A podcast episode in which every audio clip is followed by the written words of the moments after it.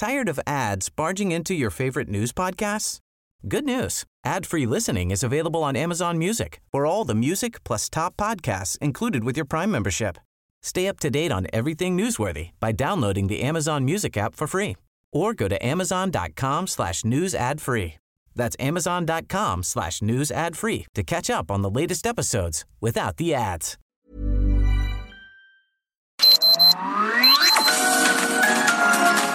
Heraldo Media Group presenta Sergio Sarmiento y Lupita Juárez. Información veraz y oportuna con un toque personal y humano. Por El Heraldo Radio, donde la H suena y ahora también se escucha.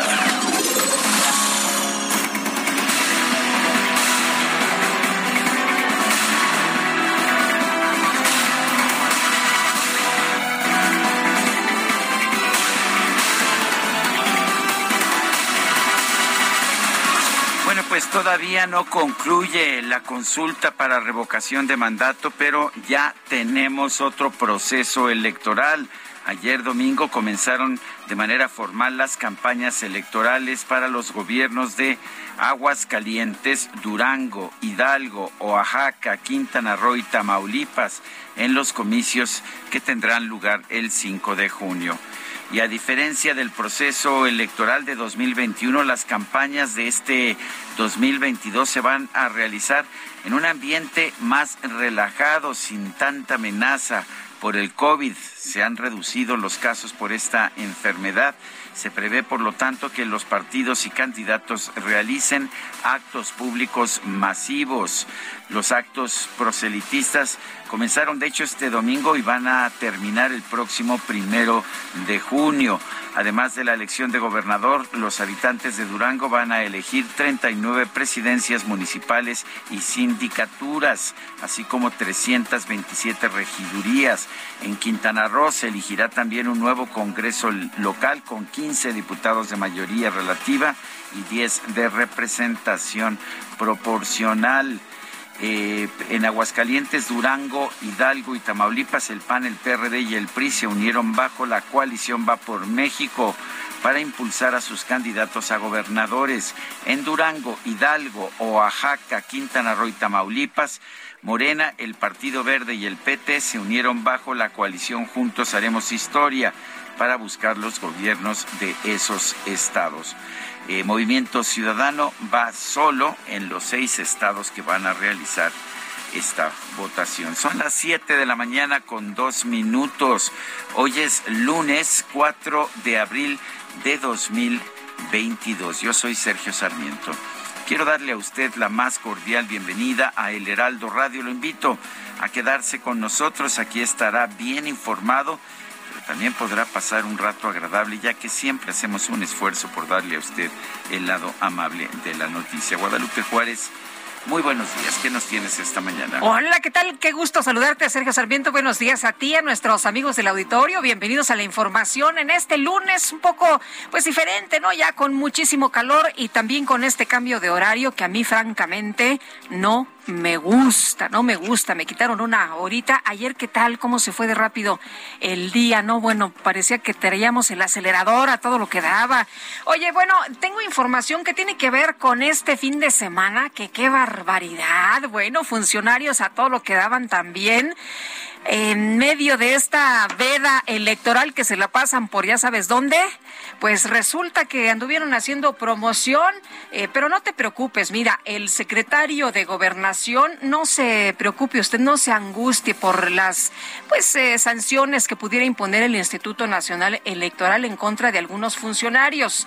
El secretario de gobernación, Adán Augusto Hernández, dijo que pues no teme a las posibilidades, a las posibles sanciones impuestas por el INE.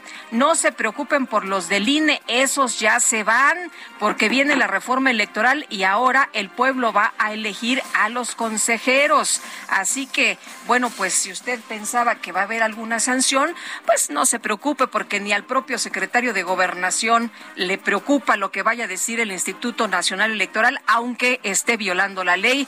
Funcionarios del gobierno federal promovieron la consulta sobre revocación de mandato del presidente y pues llamó mucho la atención primero que violaran la veda y segundo que usaran aviones militares de la Guardia Nacional y también pues la presencia de generales del ejército como Luis Rodríguez Bucio, comandante de la Guardia Nacional. El secretario de Gobernación viajó en un avión de la Guardia eh, con matrícula XCPFM para que no vayan a decir que no era cierto. De México a Torreón, ahí está la matrícula, ahí está el itinerario. Y luego Hermosillo, donde participó en actos de promoción de consulta del domingo 10 de abril. En ambos eventos estuvo acompañado, por cierto, por Mario Delgado, quien es Mario Delgado, usted lo conoce perfectamente, dirigente nacional de Morena, quien ha dicho que pues él eh, lo que busca es extinguir al INE.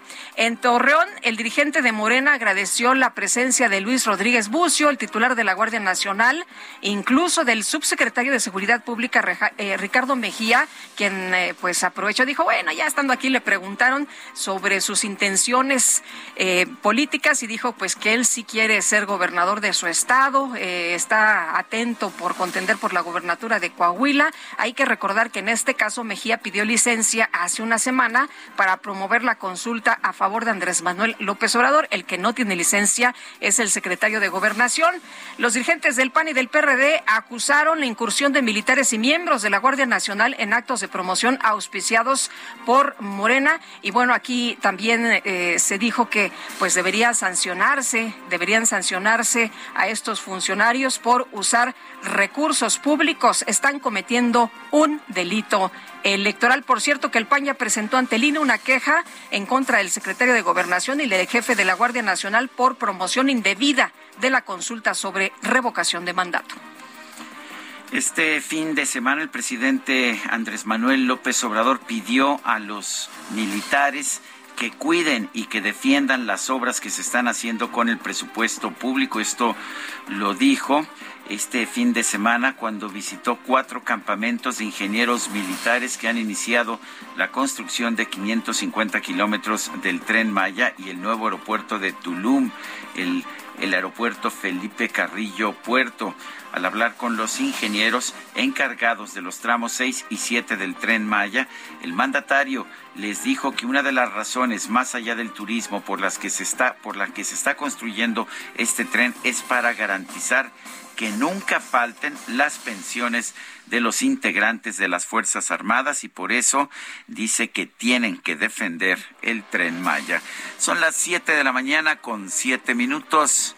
Pues uh, vamos a la frase, vamos a la frase del día.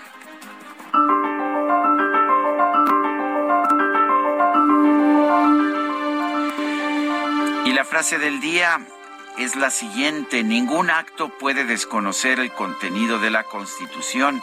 Es una frase del juez Juan Pablo Gómez Fierro.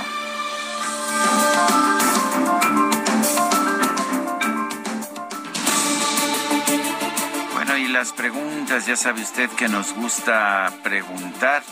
Eh, la semana pasada, el viernes de la semana pasada, hice la siguiente pregunta. ¿Piensa usted que los medios tienen una campaña contra la 4T.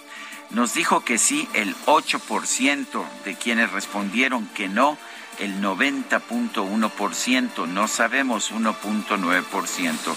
Recibimos en total 13.275 participaciones. La que sigue, por favor. Claro que sí, mi querido DJ que esta mañana ya coloqué en mi cuenta personal de Twitter, arroba Sergio Sarmiento, la siguiente pregunta.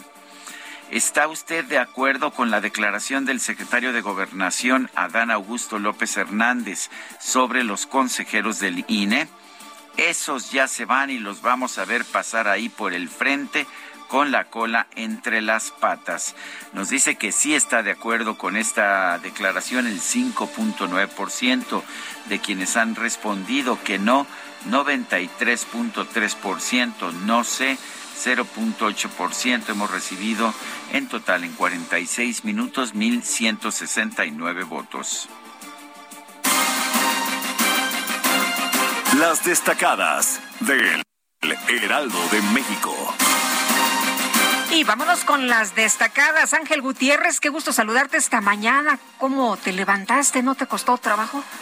Hola, Sergio ¿Cómo estás? Buenos días. Pues, sí, fíjense que no me acordaba yo del cambio de horario, pero de repente me desperté y dije, bueno, pues ya qué hora es, como que no, no me senté ubicado, senté que había dormido ¿quién soy? Sí, no, como que algo no cuadraba y ya después pues me acordé y ya, todo tuvo sentido. Me parece muy bien. Oye, ¿y en las destacadas que hay esta mañana? Pues sí, tenemos mucha información, Sergio Lupita, muchas gracias. Y amigo Quique, vamos a comenzar de una vez con las destacadas del Heraldo. En primera plana, programa prioritario, crece en 27% gasto para pensión de adultos. Según las estimaciones de la Secretaría de Hacienda, los recursos para 2023 serán de 303.700 millones de pesos. País, reporte con Afor más de 80% de incendios provocados. Descuidos humanos terminan en la quema de bosques, alistan plan para aumentar sanciones. Ciudad de México, diagnóstico de sedema.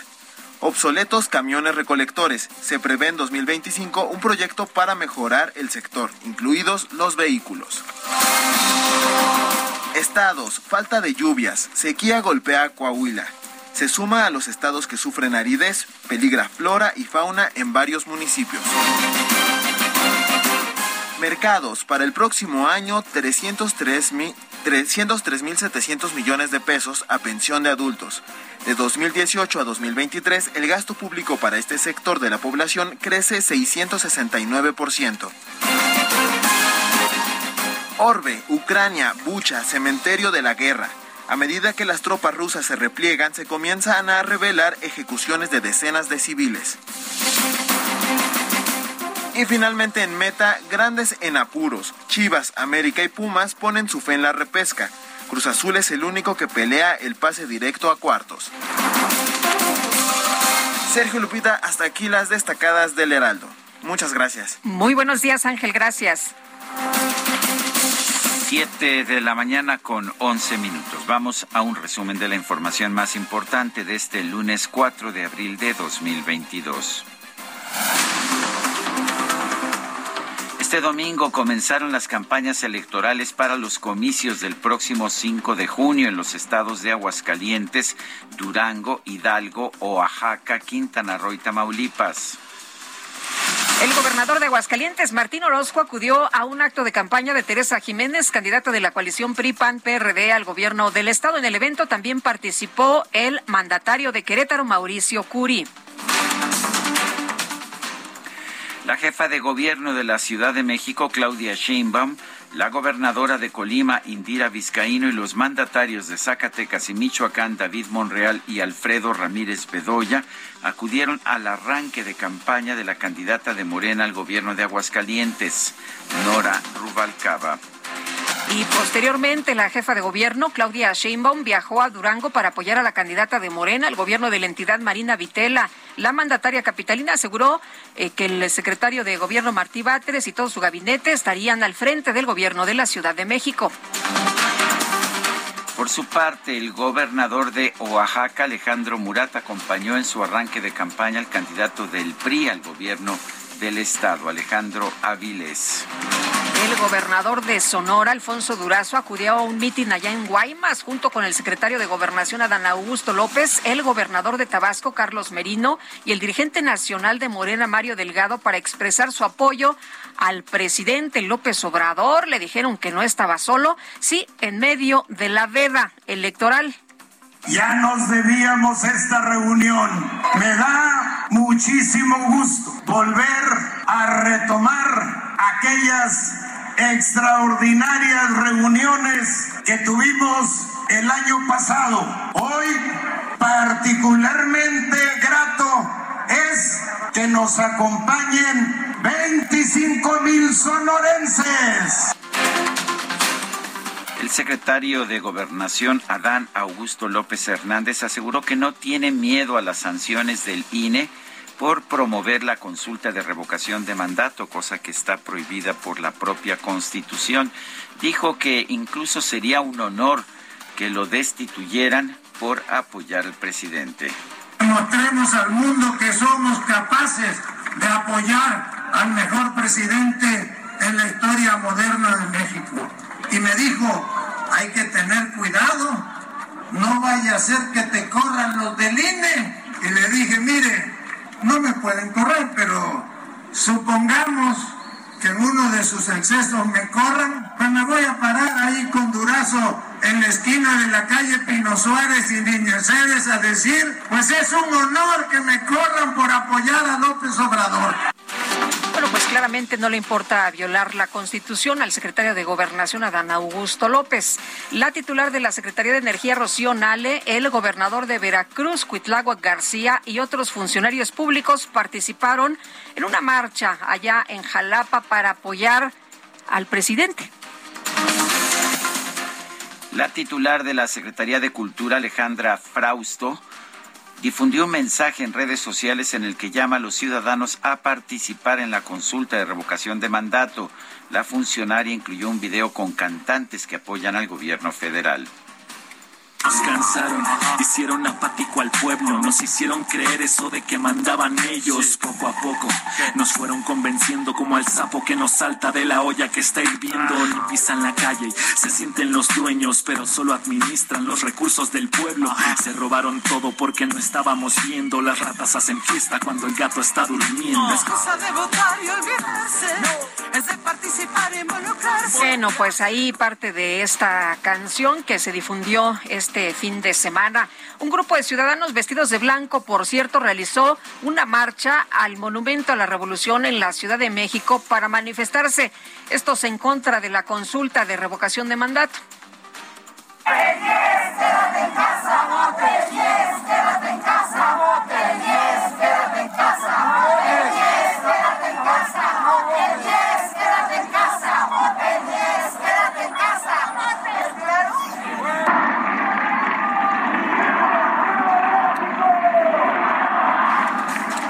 El representante del PAN ante el Instituto Nacional Electoral, Víctor Sondón, dio a conocer que su partido ha presentado diversas quejas contra funcionarios del gobierno federal y gobernadores de Morena por promover la consulta de revocación de mandato a pesar de la veda avalada por el Tribunal Electoral. Quédate en casa, no te quédate en casa, no te quédate en casa, Bueno, pues eh, el, el, INE informó que este domingo se llevó a cabo el último foro de discusión sobre la consulta de revocación de mandato. El organismo destacó que en total se realizaron más de 28, 280, quiero decir, 280 foros a nivel local y distrital. En un video, el consejero presidente del INE, Lorenzo Córdoba, aseguró que todo está listo para que el próximo domingo, el 10 de abril, se lleve a cabo la consulta de revocación de mandato, a pesar de los obstáculos que enfrentó el organismo en la organización de este ejercicio. Estamos a solo una semana de la jornada de votación del proceso de revocación de mandato. Por lo que respecta al Instituto Nacional Electoral, todo está listo para que este proceso de democracia participativa se desarrolle en paz y con condiciones de legalidad, certeza, transparencia y absoluta confianza. Oye, por cierto, yo no sé si a nuestros amigos del auditorio les ha estado llegando de manera personalizada en sus cuentas de Twitter la ubicación de la casilla para que vayan a votar por parte del Instituto Nacional Electoral. Ya sabes que han estado pues señalando que el INE no promueve nada, que el INE no hace nada, pero bueno, pues ahí están los foros, ahí está la información que se transmite por radio, por televisión, por las redes sociales y bueno, en esta ocasión están mandando en Twitter, ya le digo, la ubicación de la casilla. Le dicen a las personas directamente a ver, fulanito de tal, aquí está tu casilla, por lo que, pues, si usted está interesado, ahí están los datos. Y en la, en otras, en otras cosas, la bancada del PAN en la Cámara de Diputados confirmó que va a presentar una iniciativa de reforma electoral para establecer la segunda vuelta en las elecciones presidenciales. Este fin de semana el presidente López Obrador realizó una visita al estado de Quintana Roo para encabezar el arranque de la construcción de los tramos 6 y 7 del tren Maya. ¿Y por qué estamos haciendo todo esto? No solo para impulsar el turismo, no solo para impulsar el desarrollo, para que haya trabajo, para que se tengan actividades y se garantice en el futuro que nunca falten las pensiones los integrantes de las Fuerzas Armadas que van al retiro. No solo eso, también para que cuiden y defiendan. El presidente informó que va a evaluar los avances de las obras del tren Maya cada mes hasta inaugurar este proyecto en diciembre del 2023. La organización Greenpeace México pidió a los ciudadanos que se sumen a la petición de que el gobierno federal dé a conocer la manifestación de impacto ambiental del tramo 5 del tren Maya. Propuesto lo dice la ley que antes de hacer el trabajo se tiene que tener una manifestación de impacto ambiental, no la han dado a conocer. No te apures, todo está muy bien. según, sí, según el presidente López Obrador, todo está bien. Y las autoridades de la Ciudad de México informaron que el descarrilamiento del último vagón del tren recreativo del bosque de San Juan Aragón dejó por lo menos 11 personas heridas. El gobernador de Querétaro, Mauricio Curi, informó que el secretario de Seguridad Ciudadana del Estado, Miguel Ángel Contreras, y el director estatal de Protección Civil, Carlos Rodríguez Divela, fueron cesados luego de los hechos violentos registrados en el estadio La Corregidora. La Secretaría de Relaciones Exteriores informó que un juez de Qatar dio por concluido el proceso penal contra la mexicana Paola Chietecat, quien fue acusada de adulterio luego de denunciar un abuso. Las autoridades de Tijuana, Baja California, instalaron un albergue temporal para los migrantes ucranianos que solicitan asilo en los Estados Unidos tras huir de la invasión rusa en su país. Y el jefe negociador ucraniano, David Arakkamia, aseguró que la delegación rusa aceptó oralmente sus principales propuestas para detener la invasión. Indicó que ahora esperan una confirmación por escrito. La viceministra de Defensa de Ucrania, Gana Maliar, informó que las Fuerzas Armadas de su país recuperaron el control de toda la región de Kiev tras el repliegue de las fuerzas ucranianas. Y la fiscal general de Ucrania dio a conocer que en la región de Kiev fueron encontrados 410 civiles muertos tras la salida de las tropas rusas. La embajadora de Ucrania en México, Oksana Dramaretska pidió al presidente Andrés Manuel López Obrador que se sume a la condena internacional contra Rusia por los casos de violencia extrema. La organización no gubernamental Human Rights Watch pidió a las autoridades ucranianas que investiguen potenciales crímenes de guerra contra prisioneros rusos debido a la difusión de un video que muestra a presuntos soldados ucranianos disparando en las piernas a militares rusos detenidos. Los resultados preliminares de la segunda vuelta de las elecciones presidenciales de Costa Rica colocan al candidato del Partido Progreso Social Democrático, Rodrigo Chávez, como virtual ganador de la contienda con el 52.9% de los votos.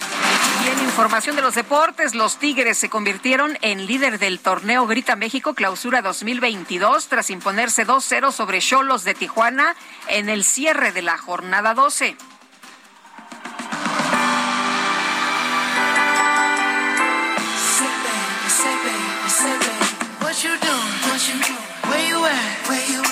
Got plans. You got plans. Don't say that. Shut your trap. I'm sipping wine. Sip, sip. In a robe. Trip, trip. I look too good. Look too good to be alone.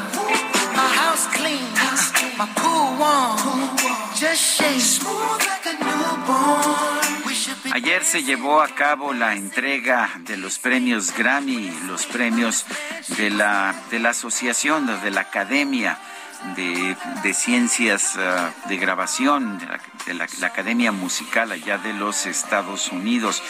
Leave the Door Open deja la puerta abierta en que participan Bruno Mars y Anderson Park, Park como con el nombre de Silk Sonic fue una de las grandes ganadoras de esta noche, de la noche de ayer. Esta canción ganó el premio a Canción del Año que es eh, para, los, para los compositores, grabación del año, que esto incluye a todo el equipo de producción, y también mejor canción de los premios Grammy. Sí, estoy diciendo, el, el dúo de Bruno Mars y Anderson Pack juntos se llama Silk Sonic. Así se pusieron, aunque los dos tienen carreras en solitario. Vamos a estar escuchando música de los Grammy a lo largo de esta mañana.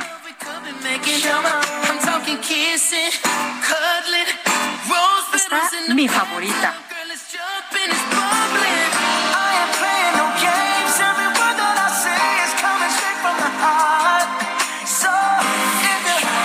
Son las 7 con 24, vamos a una pausa y regresamos.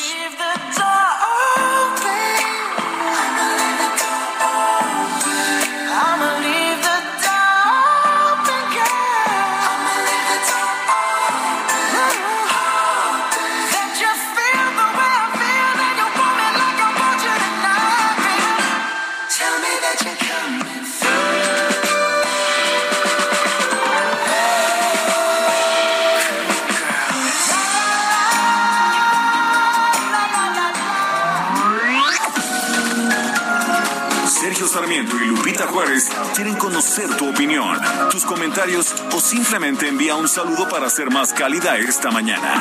Envía tus mensajes al WhatsApp 5520 109647.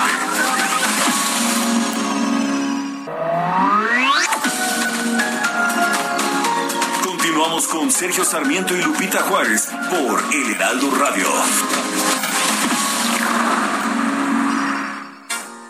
¿Dejarías al zorro y sus amigos a cargo del gallinero?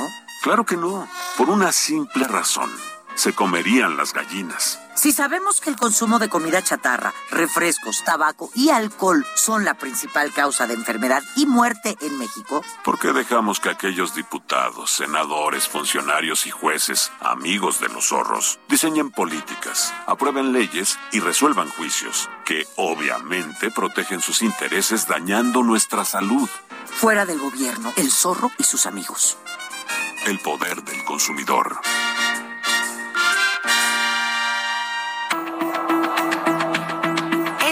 4 de abril se conmemora el Día Internacional de los Animales Callejeros.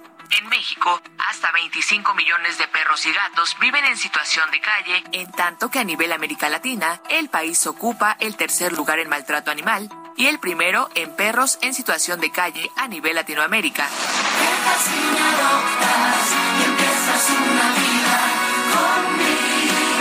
Ciudad de México existen cerca de 1.200.000 perros en situación de calle, motivo por el cual se impulsa la adopción y esterilización como las dos formas principales para reducir el abandono y el maltrato de animales de compañía. Si bien el INEGI refiere que 57 de cada 100 mexicanos tienen mascota, también apunta que solo el 30% de los animales de compañía en México cuentan con un hogar, ya que el 70% de la población total, que se estima superior a los 25 millones, vive en situación de calle. Estufa de 30 pulgadas color plata IM a 4,990. O licuadora clásica Oster 75 aniversario de tres velocidades con vaso de vidrio a 999 pesos. Y pantalla Sharp 4K UHD de 70 pulgadas a 15,990. Soriana, la de todos los mexicanos. Abril 4. Aplican restricciones. Válido en Hiper y Super. Love for sale. Appetizing young love for sale. Love that's fresh and still unspoiled. Love that's only slightly soiled. Love for sale. Who will buy? Who would like to sample her supply? Who's prepared to pay the price for a trip to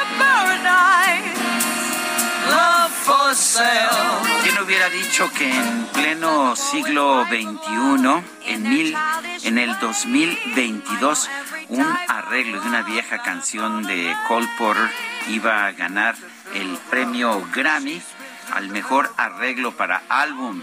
Un arreglo que no es de música clásica. Estamos escuchando esta interpretación realmente espectacular de Love for Sale, Amor a la Venta, de Tony Bennett y Lady Gaga. Debo decir también que, que, hubo un homenaje ayer durante la ceremonia de los Grammy, una ceremonia, un homenaje realmente muy emotivo de Lady Gaga, que ofreció una interpretación espectacular de esta canción de Cole Porter, Love for Sale, y, y, se la dedicó a Tony Bennett, quien pues ya, ya tiene de hecho muy avanzado una enfermedad neurológica, un Alzheimer aparentemente, y ofreció de hecho, apareció en un video muy brevemente, pero me, me encantó, me encantó el homenaje que Lady Gaga le ofreció. Y aquí está esta Love for Sale con la que Tony Bennett y Lady Gaga participaron en esta canción que ganó el premio al mejor arreglo para álbum no clásico.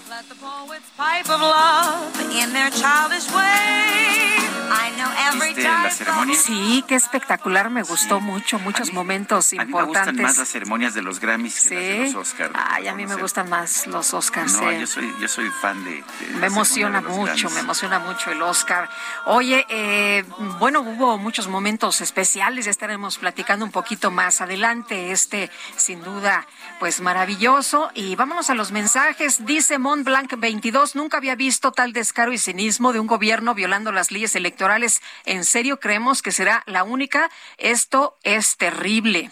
Dice otra persona, bienvenidos al horario de verano, Sergio y Lupita. A veces pienso que cómo le hacen los reporteros de las mañaneras para no dormirse. Un fuerte abrazo, Francisco. Buenos días a todo el equipo. Comentar que la mafia de Morena es una banda de delincuentes comandada por el delincuente electoral confeso de Palacio Nacional. Una desgracia que estén al frente del gobierno.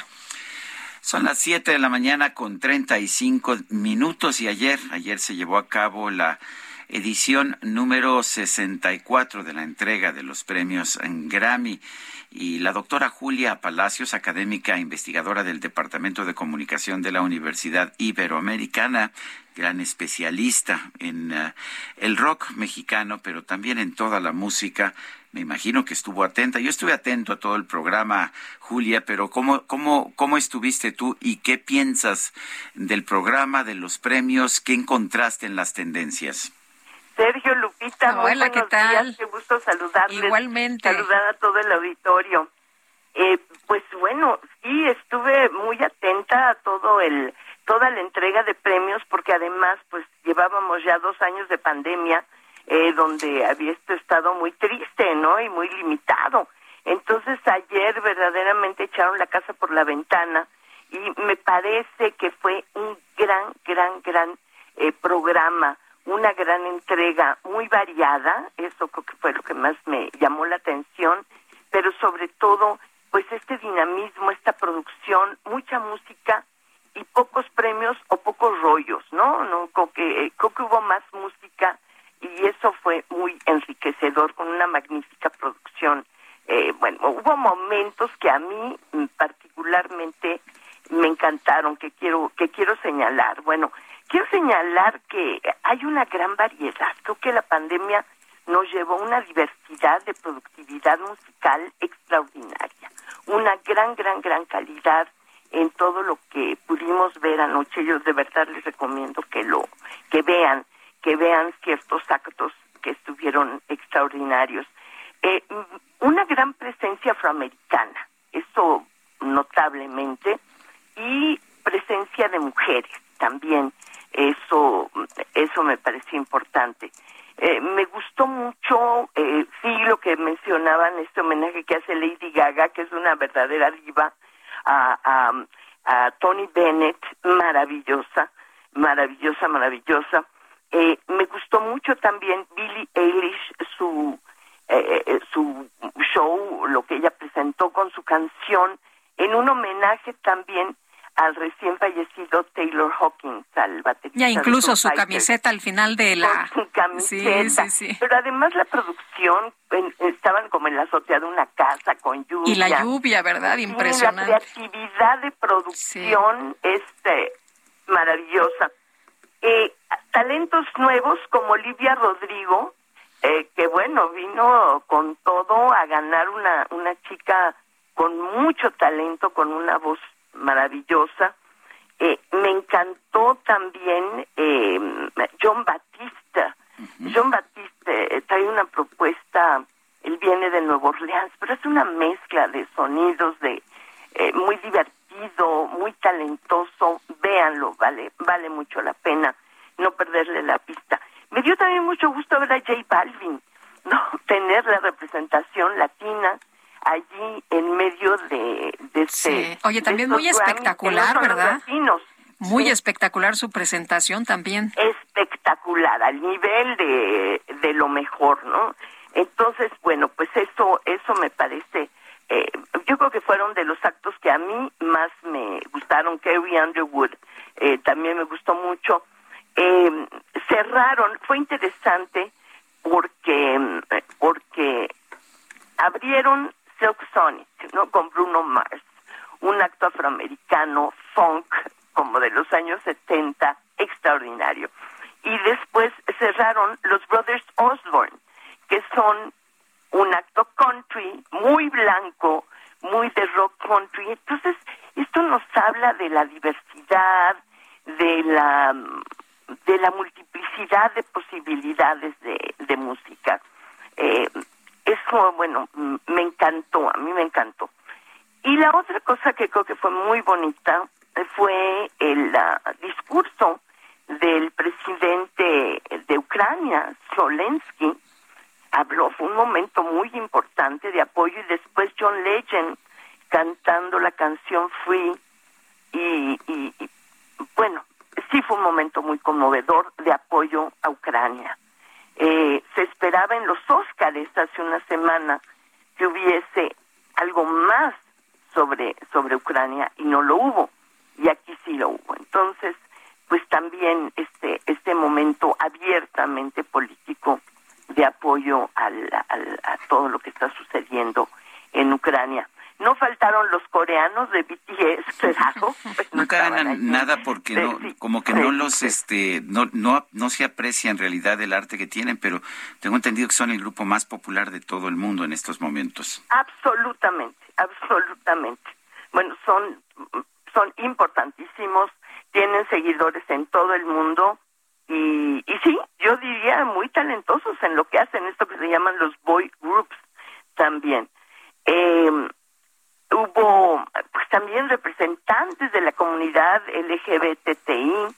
Eh, esta, esta presencia, insisto, la diversidad, la integración, estuvo allí muy, muy, muy presente. En, bueno, por otro lado, quiero señalar que esto me llamó mucho la atención. En la, en la alfombra roja, eh, tuvimos a estos, bueno, ven que les preguntan oye, ¿qué estás vistiendo? ¿Qué estás vistiendo? ¿Qué estás vistiendo? Bueno, traen estos, estos trajes, estos vestidos, estos, los hombres, son unos trajes extraordinarios, loquísimos, pero son Gucci, son Valentino, son Versace. Entonces me parece también que los grandes diseñadores están incidiendo en esta moda eh, con una libertad extraordinaria y aprovechando también otro público, otro estilo, otras posibilidades. Por ejemplo, Jared Leto, también muy muy reconocido anoche, eh, un traje Gucci loquísimo. este, Oye, mostrando su pecho. se veía guapísimo el Jared Leto. Oye, e, esta Dua Lipa, qué bárbara. Dua Lipa, sí, qué Espectacular. Bueno, de verdad, yo creo que no habría a quien irle. De toda la de todos los eh, todas las personas que se que se presentaron que estuvieron allí eh, realmente una noche muy muy muy muy sabrosa. Oye, un banquetazo que nos dimos sí, de como no, y como tú dices, actualización de lo que está sucediendo. Como tú dices, este espectáculo más musical eh, que, que la verdad fue un lujo el día de ayer, no tanto las presentaciones o los chistes o estos, como tú dijiste, palabrería y tanto rollo, sino pues este espectáculo maravilloso de escuchar a los grandes músicos. Y a mí me encantó, me encantó que, que ganara eh, como canción del año eh, esta de Silk Sonic.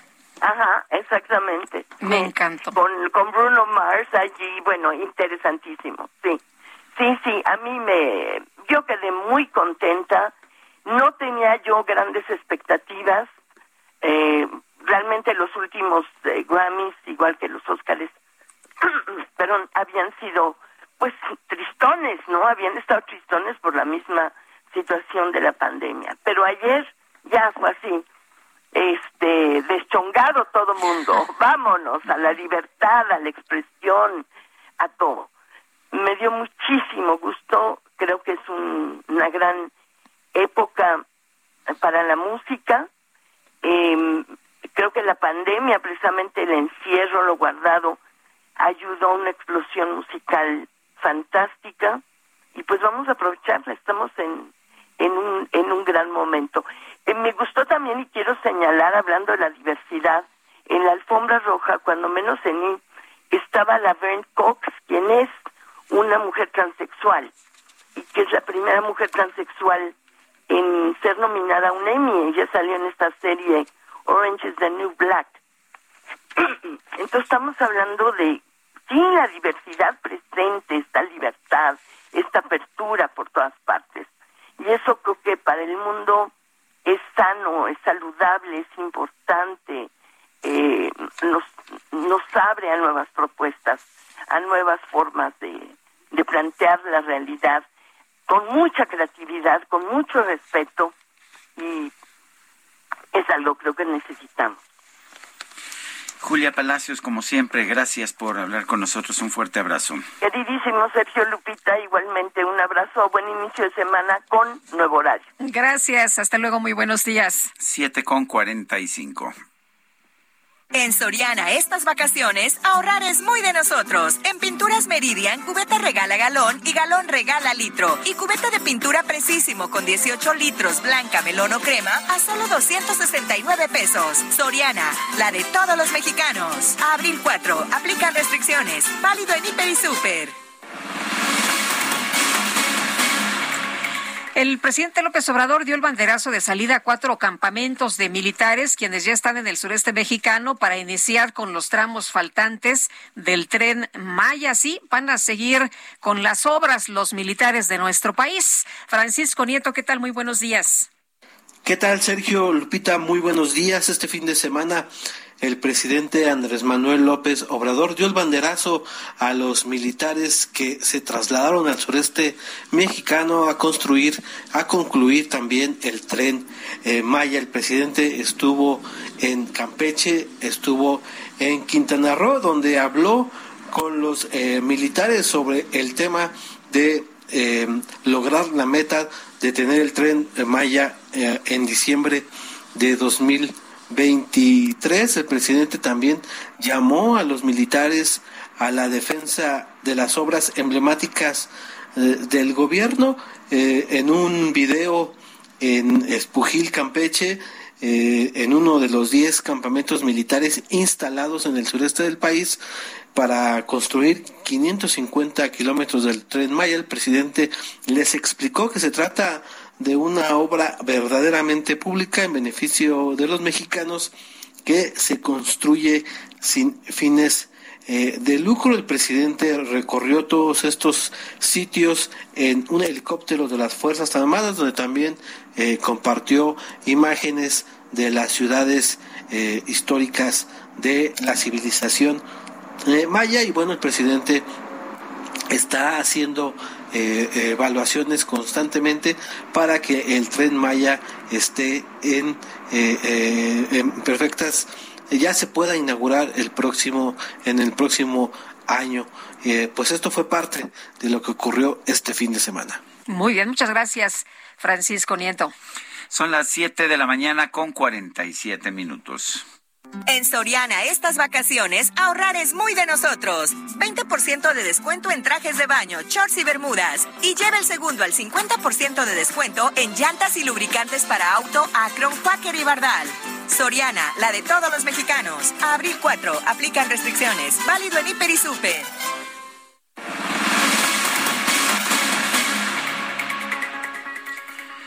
Este fin de semana el secretario de Gobernación Adán Augusto ah, Adán Augusto López Hernández promovió la revocación de mandato en Coahuila y Sonora sí promovió abiertamente a pesar de la prohibición constitucional y dijo que no tiene miedo a que haya posibles sanciones del INE. José Antonio Crespo es analista político, lo tenemos en la línea telefónica. José Antonio, ¿cómo estás? Muy buenos días. ¿Qué tal, Sergio Lupita? Hola, buenos días. No, no sé si estamos viendo a un secretario de gobernación muy valiente o cuál es, que, cuál es el mensaje que quiere dar al promover abiertamente. Incluso viajó en un avión militar a hacer esta promoción que prohíbe la Constitución. Bueno, pues está haciendo lo que todos en Morena y en el gobierno están haciendo, violar la ley sistemáticamente para promover la revocación, eh, o más bien la, la consulta en favor de López Obrador lo hemos visto con Claudia Sheinbaum, lo hemos visto con diferentes eh, personajes, eh, con gobernadores, de pronto, entonces todo el mundo está violando una ley que ellos hicieron, una ley que ellos consideraban adecuada, ya les estorba y entonces pues no le tienen miedo al INE porque pues son impunes. El propio presidente ha estado también en lo mismo. Pues ¿quién, quién les va a hacer valer la ley? Eventualmente les puede llegar una multa. No se trata de que de aquí de un delito propiamente, pero sí de una falta administrativa. Y eh, pero el uso de recursos públicos eso sí es un delito. O sea, las declaraciones fuera de tiempo son una falta administrativa. Si está usando recursos públicos, como muchos dicen, que está usando los aviones para ir a hacer campaña. Ahí podría haber un delito, pero tampoco hay problema porque el eh, encargado de la Fiscalía para Delitos Electorales es un militante de Morena, no se va a ir contra sus compañeros. Estamos viviendo un gobierno de impunidad para los aliados, parientes, cercanos, funcionarios de López Obrador. Si se aplica la ley, si acaso, o intenta aplicar, es contra los adversarios.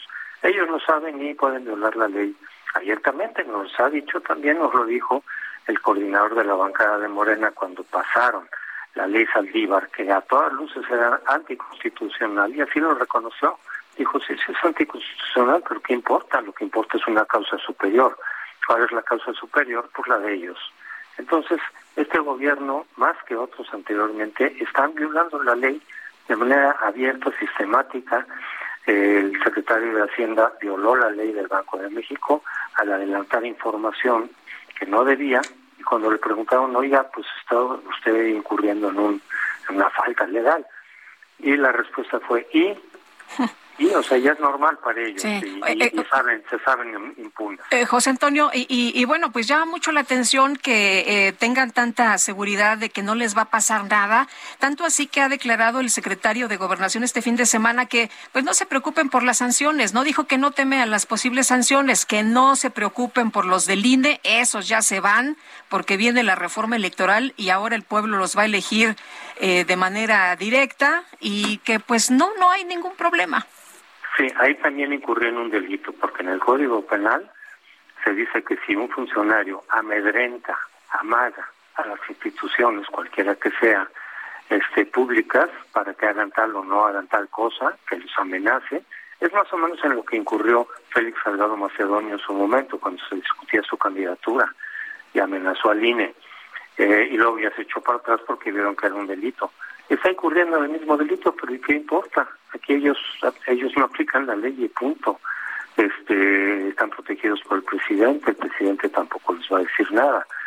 Entonces, se saben impunes, ven que el presidente pone el ejemplo de violar la ley y pues lo hacen tranquilamente. Bueno, hasta, hasta contó una anécdota, ¿no? Que, que platicó con el presidente y que el presidente le dijo, no, pues ten cuidado, no te vayan a regañar esos del INE. Sí, pero parece como de burla, también como un tono de burla del propio presidente, como diciendo, ellos no nos hacen nada, el tribunal tampoco, tienen al fiscal de su lado por lo pronto, un fiscal que a su vez también es un delincuente, porque inventa delitos, mete a la cárcel a la gente sin fundamento y ahí sigue. Este, entonces estamos en el gobierno de la impunidad, salvo para ciertos adversarios, venganzas personales, pero los miembros del gobierno, los cercanos y los leales a López Obrador, pueden violar la ley que quieran y saben que tienen impunidad. El- es, es, eh, mucho se dice que es constitucional, que está prohibida la promoción de esta consulta de revocación de mandato por la Constitución. Eh, ¿Cuál es la sanción que realmente se puede imponer en caso de que el fiscal, el fiscal de, electoral quisiera aplicarla? Bueno, depende. Si se usan recursos públicos, si es, si es un delito. Si solamente, si solamente hacen propaganda, es una falta administrativa que ameritaría sacarse una multa. Pero si utilizan recursos públicos, como también se ha visto que hay gente del gobierno haciendo propaganda, habría que ver de dónde salieron, por ejemplo, todos esos eh, promocionales. Difícilmente es la ciudadanía la que se ponga a poner dinero, son caros. Seguramente es dinero o de Morena o de o, de, o del gobierno. Eh, eso sí es delito que amerita cárcel. Bueno, pues yo quiero agradecerte, José Antonio Crespo, analista político, por haber conversado con nosotros esta mañana. Con mucho gusto, Sergio, que se vaya bien. Bueno, pues inquieta porque pues claramente la Constitución dice que solamente el INE puede promover esta consulta de revocación de mandato. A mí me parece una ley absurda. Sin embargo, es lo que dice la ley. Y se tiene que respetar, o en pues teoría se tendría que respetar, cosa que no están haciendo ninguno de los funcionarios de este gobierno. Son las 7.54, vamos a una pausa y regresamos. Guadalupe Juárez y Sergio Sarmiento estamos en el Heraldo Radio.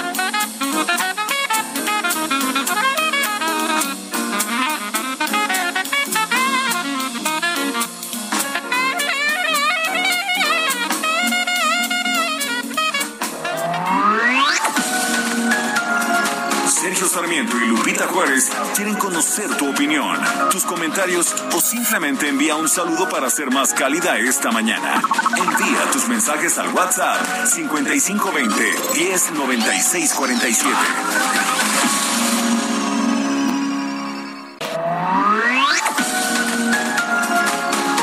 Continuamos con Sergio Sarmiento y Lupita Juárez por El Heraldo Radio.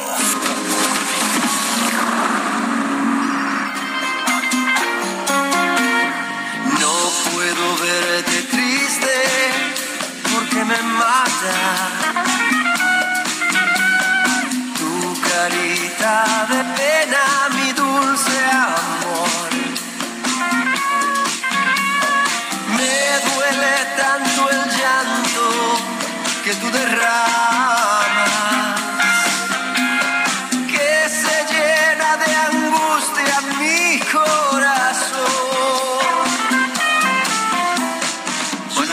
Que andaba medio desaparecido, ganó, ganó ayer mejor álbum rock urbano o alternativo latino con esta canción que se llama Nuestro Juramento.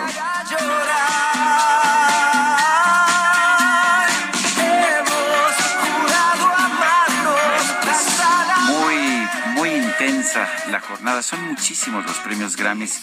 Solamente unos cuantos aparecen en la transmisión. Y mira que la transmisión es de tres horas y media pero esta, por ejemplo, no apareció en la transmisión de televisión, pero realmente, realmente vemos que músicos de todo tipo son premiados. Vicente Fernández fue premiado. Sí, y lo que decía Julia hace unos momentos, lo más em, fascinante de esta entrega es que pues hubo mucha diversidad. Enorme diversidad. Tenemos mensajes de nuestro público. Por cierto que este es de Julio Jaramillo, ¿eh? Nuestro juramento. Bueno, una canción de, ¿qué será? De mil que, 1900, ¿qué será? 50. Julio Jaramillo es una canción eh, ya muy, muy antigua del cantante y músico ecuatoriano. Bueno, nos dice una persona en el auditorio, buenos días, Lupita, Sergio y toda la producción. Lamentablemente, todas esas personas de Morena dan pena haciendo propaganda eh, para su partido. Yo creo que la participación será mínima, un gasto innecesario, ya es una necedad del presidente. Yo no estoy tan segura que sea una participación mínima, pues van a mover, eh, van a movilizar, ¿no? A todos sus simpatizantes. Vamos a ver. Hay dinero para eso, sí hay dinero. Bueno, Amy a pedirle al ejército que cuide las obras de gobierno es gritarle a la nación que la disensión no será permitida, lo dice el que cerró pozos petroleros y paralizó el paseo de la reforma. Hágase tu voluntad, pero en los bueyes de mi compadre. Eh, otra persona desde Querétaro, productivo inicio de semana, cuando parece que la 4T ya tocó fondo, viene el secretario de Gobernación Federal y nos demuestra que puede caer aún más, es lo que nos dice Rodolfo Contreras. Son las 8 de la mañana con tres minutos, vámonos al clima. El pronóstico del tiempo. Sergio Sarmiento y Lupita Juárez. Aram Nava, meteorólogo del Servicio Meteorológico Nacional de la Conagua. Adelante, ¿qué nos tienes esta mañana? Hola Sergio Lupita, muy buenos días. Un saludo desde el Servicio Meteorológico Nacional. Los saludamos con gusto a ustedes y a todo su amable auditorio. Y pues comenzamos con la onda de calor, la cual se va a mantener ambiente vespertino caluroso a muy caluroso sobre la mayor parte del territorio nacional en este día y en los próximos. Por otro lado, una vaguada polar estará recorriendo la zona fronteriza del norte de México e interaccionará con la corriente en chorro subtropical, generando fuertes rachas de vientos con torbellinos en los estados del norte y noreste del país. Asimismo, un nuevo sistema frontal se aproximará a la frontera norte de México y en interacción con una línea seca y un canal de baja presión propiciarán chubascos con descargas eléctricas en áreas de Coahuila, Nuevo León y Tamaulipas. Finalmente, el ingreso de humedad tanto del Océano Pacífico, Golfo de México y Mar Caribe estarán produciendo lluvias y chubascos aislados en el sureste mexicano. Este es el reporte desde el Servicio Meteorológico Nacional de la Comisión Nacional del Agua. Gracias, Aram Nava. Son las ocho de la mañana con cuatro minutos. El presidente de Morena en la Ciudad de México, Tomás Pliego, advirtió que el próximo domingo habrá un operativo intenso para vigilar las casillas para la revocación de mandato en la Ciudad de México. Y Cintia Stettin nos tiene todos los detalles. Hola, Cintia, muy buenos días. ¿Qué tal? Muy buenos días, Lupita. Buenos días, Sergio. Buenos días al auditorio. Pues así como lo comentas, el presidente de Morena en la Ciudad de México, Tomás Pliego, advirtió que el próximo domingo 10 de abril día en que se llevará el ejercicio de revocación de mandato, habrá un operativo intenso para vigilar, supervisar y garantizar que se instalen en tiempo y forma las 4.810 casillas para este ejercicio de participación democrática. En conferencia de prensa, pues el Morenice insistió en que el Instituto Nacional Electoral y el Instituto Electoral de la Ciudad de México han puesto obstáculos para la realización de este ejercicio, no van a lograr su objetivo pues es que eh, pues la gente saldrá a participar en este instrumento de la democracia participativa. Por ello dijo, no va a fracasar este, pues digamos, esta revocación de mandato. Resaltó que el boicot se traduce en instalación de solo una tercera parte de las casillas y la falta de información sobre la ubicación de las mismas. Puntualizó que los organismos electorales no han hecho nada para promover la revocación de mandato y para rematar no han difundido la ubicación de las casillas con el objeto de estimular a la población a que salga a votar el próximo 10 de abril. Por ello dijo pues que eh, Morena en, todo, el 99% de las casillas instaladas en la Ciudad de México, pues sí, eh, digamos, registró a funcionarios de casilla quienes estarán observando cómo funciona el ejercicio y en cambio dijo que el PAN, y PRD pues apenas llegaron al 1% de los representantes de estas eh, casillas es la información que tenemos. Muchas gracias, Cintia. Muy buenos días. Muy buenos días. Hasta luego. Oye, qué falsedad. Ahora sí, como dice el presidente, falso. Sí se ha promovido la revocación de mandato por parte del INE en radio, en televisión, en redes, ha habido foros. Pero bueno, pues insisten en señalar para desacreditar al instituto en que esto no ha sido así. Pero pues seguramente las personas del auditorio saben perfectamente quién está mintiendo. Ayer, en el arranque de las campañas electorales en seis estados, el presidente nacional del PAN, Marco Cortés, dijo que ve una desventaja en Hidalgo, Quintana Roo y Oaxaca para su partido. Misael Zavala, cuéntanos. Buenos días, Sergio. Buenos días, Lupita. Efectivamente, Sergio, pues al arranque de las campañas el día de ayer en los seis entidades del país donde pues habrá elecciones en junio próximo, el líder nacional del PAN, Marco Cortés, pues vio una desventaja en las encuestas en tres entidades del país, en Hidalgo, en Quintana Roo y en Oaxaca. El dirigente partidista aseguró que en Aguascalientes, por ejemplo, ganarán sin problema la elección. También afirmó que en Tamaulipas hay un empate técnico entre el candidato de la alianza PAN-PRI-PRD, César Verástegui, y el abanderado de Morena, Américo Villarreal. En tanto que en Durango, pues también eh, Marco Cortés afirmó que el priista Esteban Villegas es el que va arriba de las encuestas sobre la candidata de Morena, Marina Vitela. Sin embargo, al arranque de las campañas dijo que en Hidalgo la candidata de la alianza PAN-PRI-PRD, la priista Carolina Villano, va creciendo, pero pues todavía va por debajo de las encuestas. Lo mismo de los candidatos aliancistas de la oposición en Quintana Roo y Oaxaca. Dijo que estamos está muy cerca de alcanzar eh, a los candidatos morenistas en estas tres entidades, pero bueno, eh, las encuestas todavía van abajo. En la única entidad, a decir de Marco Cortés, hay una ventaja considerable de 3 a 1, es en Aguascalientes con la candidata panista Teresa Jiménez, quien está, pues según las mediciones de Acción Nacional, por arriba de la morenista Nora Robalcaba. Hasta aquí la información, Sergio Lupita. Gracias, Misal Zavala. Gracias, buenos días. Buenos días. Y en un paquete de reforma electoral, el PAN propondrá en la Cámara de Diputados que las elecciones presidenciales tengan una segunda vuelta, como ocurre en otros países de América Latina. Otras modificaciones que planteará, eh, planteará el Blanquiazul será generar una circunscripción migrante, nulidad de elección ante participación de la delincuencia organizada y regulación de difusión eh, gubernamental en los tiempos electorales. A través de un comunicado, los legisladores del PAN consideraron que México está actualmente más cerca de una dictadura que de una democracia. Bueno, son las ocho, eh, ocho de la mañana con eh, nueve minutos. Eh, ocho con nueve. Estoy, no sé Oye, tengo un, un tuit de Ciro Murayama, el consejero del Instituto Nacional Electoral, que habla de una, eh, pues, un, un dato importante. Hoy, hace ocho años, nació el INE. Fíjate, Hoy, hace ocho años, nació el Instituto Nacional Electoral. Teníamos al Instituto Federal Electoral, pero después se transformó en el Instituto Nacional Electoral. Desde entonces ha organizado tres elecciones federales, una presidencial con alternancia, 50 elecciones a gubernaturas con 35 alternancias, 70%. Tenemos sufragio efectivo. No podemos, dice, perder un INE profesional, autónomo e independiente. Bueno, quiero, quiero recordarle a usted que se puede eh, poner en contacto con nosotros a través de arroba Sergio y Lupita, esto es en Twitter. El Heraldo Media Group eh, tiene también la cuenta eh, Heraldo de México. El Heraldo Media Group es el grupo de medios digitales más grande de México. Esta es la información que han dado a conocer Comscore y Google Analytics para el mes de febrero. tiene el Heraldo Media Group 22 millones 220 mil usuarios mensuales. Sí, 22 millones 220 mil usuarios mensuales a través de todas sus plataformas. No, hombre, y hoy tienen una publicación sensacional sobre este tema. Somos número uno en México, es lo que dice el Heraldo Media Group, el grupo de medios digitales número uno en México.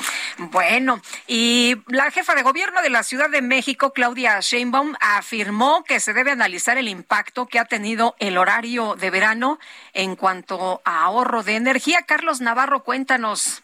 Buenos días, Sergio Lupita. Les saludo con gusto a ustedes y al auditorio y les comento que la gratuidad de testamentos para personas mayores de 65 años residentes de la Ciudad de México inició en las ferias del bienestar. Será a partir de este primero de abril y hasta el 30 de diciembre de 2022 que será vigente este beneficio. Comentarles que para acceder al beneficio deberán cumplir con los siguientes requisitos, entre ellos ser ciudadano residente de la Ciudad de México, lo que se acreditará con su credencial de elector. Las personas testadoras deberán de acudir a alguna de las ferias del bienestar que se realizarán en las 16 alcaldías de la Ciudad de México. Por su parte, el Colegio de Notarios de la Ciudad de México designará entre sus agremiados un grupo de notarios ante quienes podrán acudir las personas testadoras señaladas anteriormente. Los testamentos solo podrán contener la designación de herederos universales, albacea, tutor y curador, con sus correspondientes sustitutos. Quedan excluidas de la condonación del pago las personas que otorguen testamento en el que se instituya algún legado, así como designaciones o disposiciones de cualquier otra naturaleza. Comentarles que las ferias del bienestar en la Ciudad de México se reanudarán después del 10 de abril de este año y en ellas también se ofrecerán servicios gratuitos de notarías, seguridad ciudadana, atención en módulos de bienestar, tesorería y registro civil, entre otros. Sergio Lupita, información que les tengo. Muy bien, muchas gracias por este reporte, Carlos Navarro, que habla precisamente de los testamentos. Son las ocho con doce minutos. Vamos con el Químico Guerra. El Químico Guerra con Sergio Sarmiento y Lupita Juárez. Químico Guerra, ¿qué nos tienes esta mañana adelante? Pues iniciando la semana con algo de gran altura, que puede ser, por ejemplo, lo que está pasando en Marte. Fíjense que se encontraron nuevos depósitos de hielo recién descubiertos en los bordes de los cráteres del planeta marciano. Sabemos que precisamente la presencia de agua la podemos relacionar con la posible eh, presencia de vida o que haya habido vida en un momento dado. Un estudio eh, eh, que se publica precisamente el día de hoy, liderado por el doctor Michael Shorey, que es jefe de ciencia planetaria en la Universidad de Purdue, en los Estados Unidos, y que se publica en la revista arbitrada Geophysical Research Letters, dicen que estos depósitos reflejan una combinación de temperatura, hidrología y la dinámica planetaria lo mismo que sucede aquí en la Tierra. Entonces, esta presencia del hielo en los bordes, ¿verdad? Que ahora han podido ser comprobados y corroborados por eh, los robots que tenemos en los humanos allá en, Marte, pues nos indican que posiblemente sí hubo agua sobre el planeta eh, rojo y que hubo posiblemente vida también. En eso estamos empeñados los seres humanos en descubrirlo. Pero comento todo esto porque la conclusión de estos estudios dice que posiblemente un fenómeno que se debió a un calentamiento excesivo de la atmósfera que pudo haber tenido Marte hizo que la dinámica, la energía de las moléculas del aire fue tan grande por el calentamiento que la atmósfera se escapó de la gravedad marciana. Fíjense lo que significa esto, de que tenía una atmósfera como la nuestra que estamos gozando eh, aquí en, la Tierra, pero que el calentamiento hizo que se fuera, que se eh, liberara, que la energía era tal que se fuera hacia el espacio, dejando desnudo al planeta Marte a la eh, radiación solar y acabando con la vida sobre la superficie del planeta. Esto en relación a lo que hemos estado detectando los seres humanos del calentamiento de nuestra atmósfera. Esto es el gran reto que tenemos, Sergio Lupita, que si la seguimos calentando, no solamente nos vamos a preocupar por huracanes, inundaciones, eh, sequías o incendios terribles, sino que si se nos va nuestra atmósfera, tan tan, ahí se acabó la vida en el planeta. Ese es el gran reto que tenemos frente a nosotros, Sergio Lupita. Químico Guerra, gracias, un fuerte abrazo. Igualmente para ustedes. Buen inicio de semana. También para ti, Lupita. Gracias, Químico. Muy buenos días. Y vámonos a los especiales de la silla rota. Sergio Sarmiento y Lupita Juárez. Jorge Ramos, periodista de La Silla Rota, ¿qué nos traen precisamente en estos especiales? ¿Qué nos invitan a leer? ¿Qué tal, Lupita? Buenos días. Buenos días. auditorio, buenos días. Pues fíjate que este año se están cumpliendo justo cinco lustros, 25 años del voto en la Ciudad de México, en la que se eligió por vez primera jefe de gobierno en esta capital de la República. Y en la silla rota iniciamos una serie no periódica en la que a través de reportajes, crónicas, entrevistas, buscamos reflejar la evolución o los retrocesos de la capital del país, pues en los ámbitos político, social, económico, cultural, de derechos humanos, de seguridad y lo que nos falta por avanzar. En esta ocasión, Lupita, les traemos como parte de esta serie también el inicio de la publicación de lo que llamamos los agujeros negros en la capital del país. ¿De qué se trata? Bueno, pues vamos a tratar de hacer una crónica de aquellos lugares en donde a veces hasta ni la policía puede entrar. En esta ocasión, este lunes, vamos a presentar Tulyehualco, que es la cuna de la feria del amaranto y el olivo, pero donde no todo es alegría. Es uno de los pueblos originarios de Xochimilco que hoy enfrenta, entre otras cosas, narcomenudeo, robo a transeúntes, a negocios, a transporte público, que es muy inseguro y cifras alarmantes de violencia familiar. Así que pues los invitamos, Lupita, a que sigan esta serie a 25 años del voto en la Ciudad de México. Muy bien, interesante. Muchas gracias, Jorge. Muy buenos días. Igual para ti, Jorge Ramos, periodista de La Silla Rota. Son las ocho con diecisiete minutos. Vamos a un recorrido por la República Mexicana. Vamos a empezar con Leticia Ríos en el Estado de México. Adelante, Leticia. Buenos días, Sergio Lupita. Los saludo con mucho gusto. Efectivamente, la aplicación de una política de control de precios en alimentos contemplada por el gobierno federal podría afectar a más de 637 mil micro y pequeñas empresas del Estado de México, que conforman el 96% de las unidades económicas establecidas en la entidad, aseguró Gilberto Sausa Martínez, presidente de la Confederación de Cámaras Empresariales del EDOMEX. El dirigente empresarial señaló que realizar un control de precios en caso de que no baje la inflación, como lo sugirió el presidente Andrés Manuel López Obrador, traería afectaciones a comerciantes y productores, generando un desajuste entre la oferta y la demanda. Destacó que además se desincentivaría la producción, provocando un nuevo fenómeno de desempleo, tal como ocurrió durante la pandemia. Dijo que las más afectadas serían los emprendedores y las pequeñas unidades económicas, que han sido determinantes para recuperar los empleos. El de la CONCAEM advirtió que es indispensable analizar muy bien este tipo de medidas para no repercutir en uno de los sectores que se ha convertido en un pilar fundamental para el desarrollo económico y los ingresos de las familias. Destacó que controlar los precios es una medida artificial que busca ocultar los índices de inflación real. Hasta aquí mi reporte. Muchas gracias.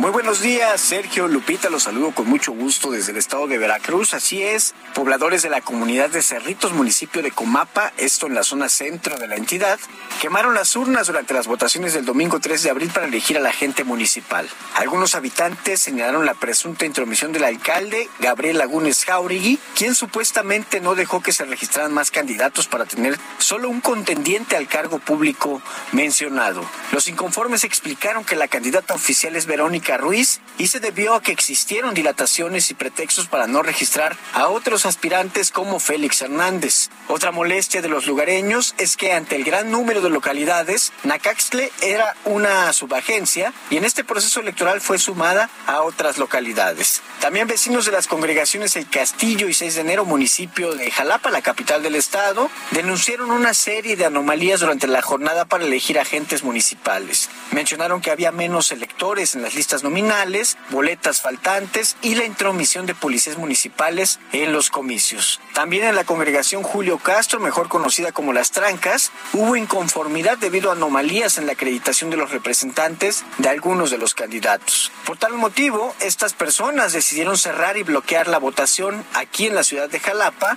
firmando una hoja de incidencia que sería entregada a la Junta Municipal Electoral del Ayuntamiento de Jalapa, donde también solicitan que se reprogramen estas elecciones de agentes municipales. Este es el reporte desde Veracruz. Sergio Lupita, excelente día.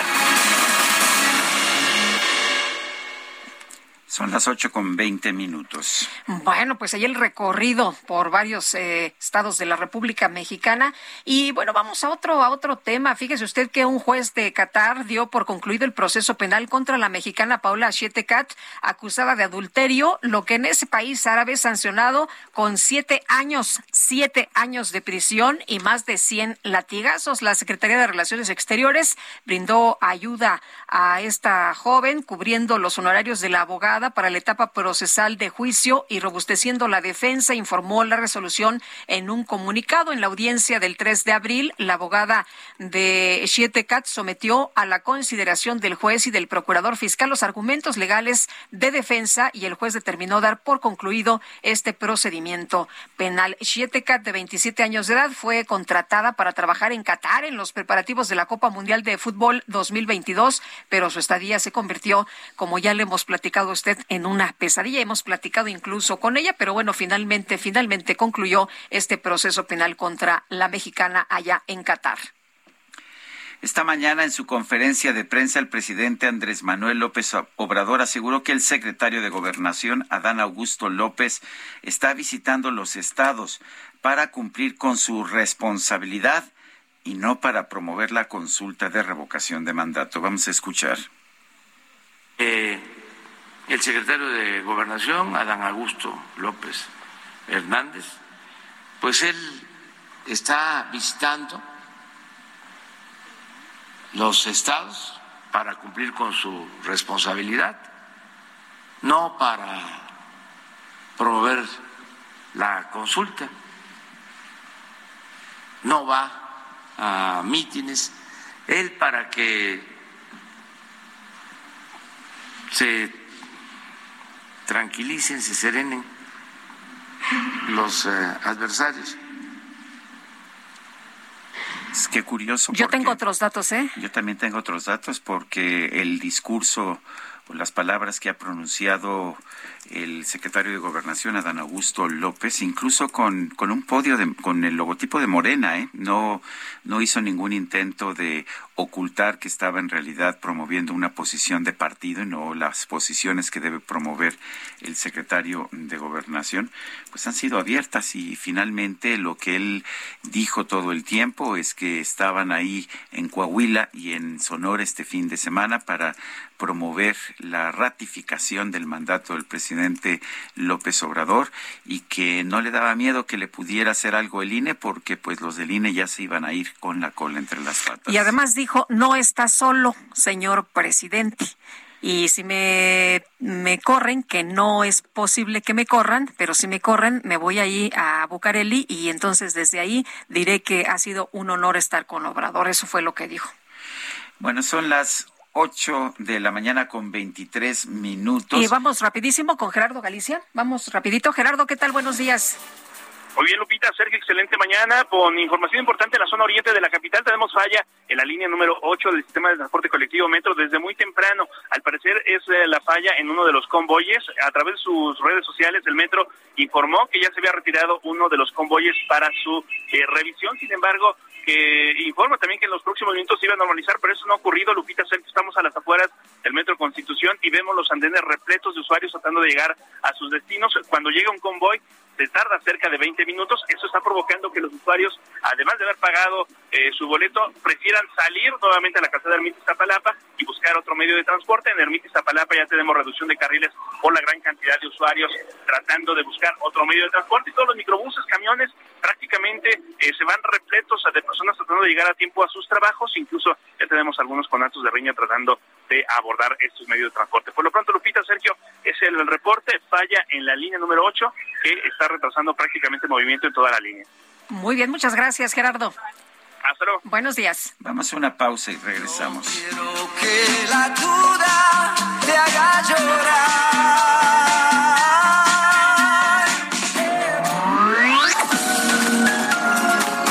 Sarmiento y Lupita Juárez quieren conocer tu opinión, tus comentarios o simplemente envía un saludo para ser más cálida esta mañana. Envía tus mensajes al WhatsApp 5520 109647.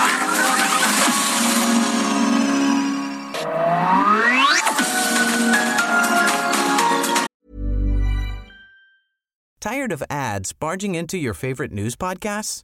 Good news. Ad-free listening is available on Amazon Music for all the music plus top podcasts included with your Prime membership.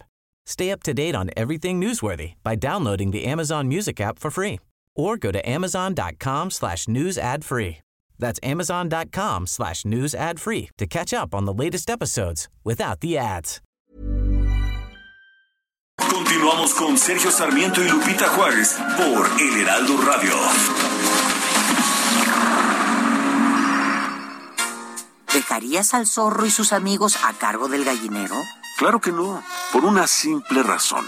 Se comerían las gallinas. Si sabemos que el consumo de comida chatarra, refrescos, tabaco y alcohol son la principal causa de enfermedad y muerte en México, ¿por qué dejamos que aquellos diputados, senadores, funcionarios y jueces, amigos de los zorros, diseñen políticas, aprueben leyes y resuelvan juicios que obviamente protegen sus intereses dañando nuestra salud? Fuera del gobierno, el zorro y sus amigos. El poder del consumidor. Jaque Mate con Sergio Sarmiento. El secretario de Gobernación, Adán Augusto López, quiere demostrar que la ley en nuestro país no sirve para nada. Por eso ha participado en una serie de reuniones cuyo único propósito, hasta donde podemos ver, es promover la consulta de revocación de mandato.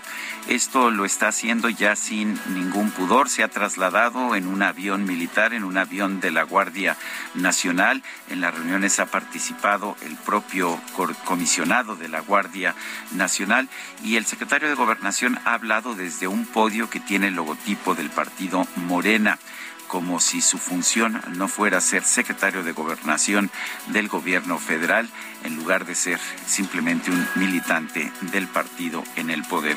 Me parece que esto es muy preocupante. Quienes creemos en la democracia sabemos que tenemos que tener reglas que, rijan sobre esta democracia y tenemos que tener también autoridades electorales independientes. Pero el propio secretario de Gobernación se vanagloria que los consejeros del INE, los magistrados del Tribunal Electoral serán destituidos dentro de muy poco y que se irán con la cola entre las patas. No es la actitud que podamos esperar de un secretario de Gobernación en un país en que se respete el Estado de Derecho.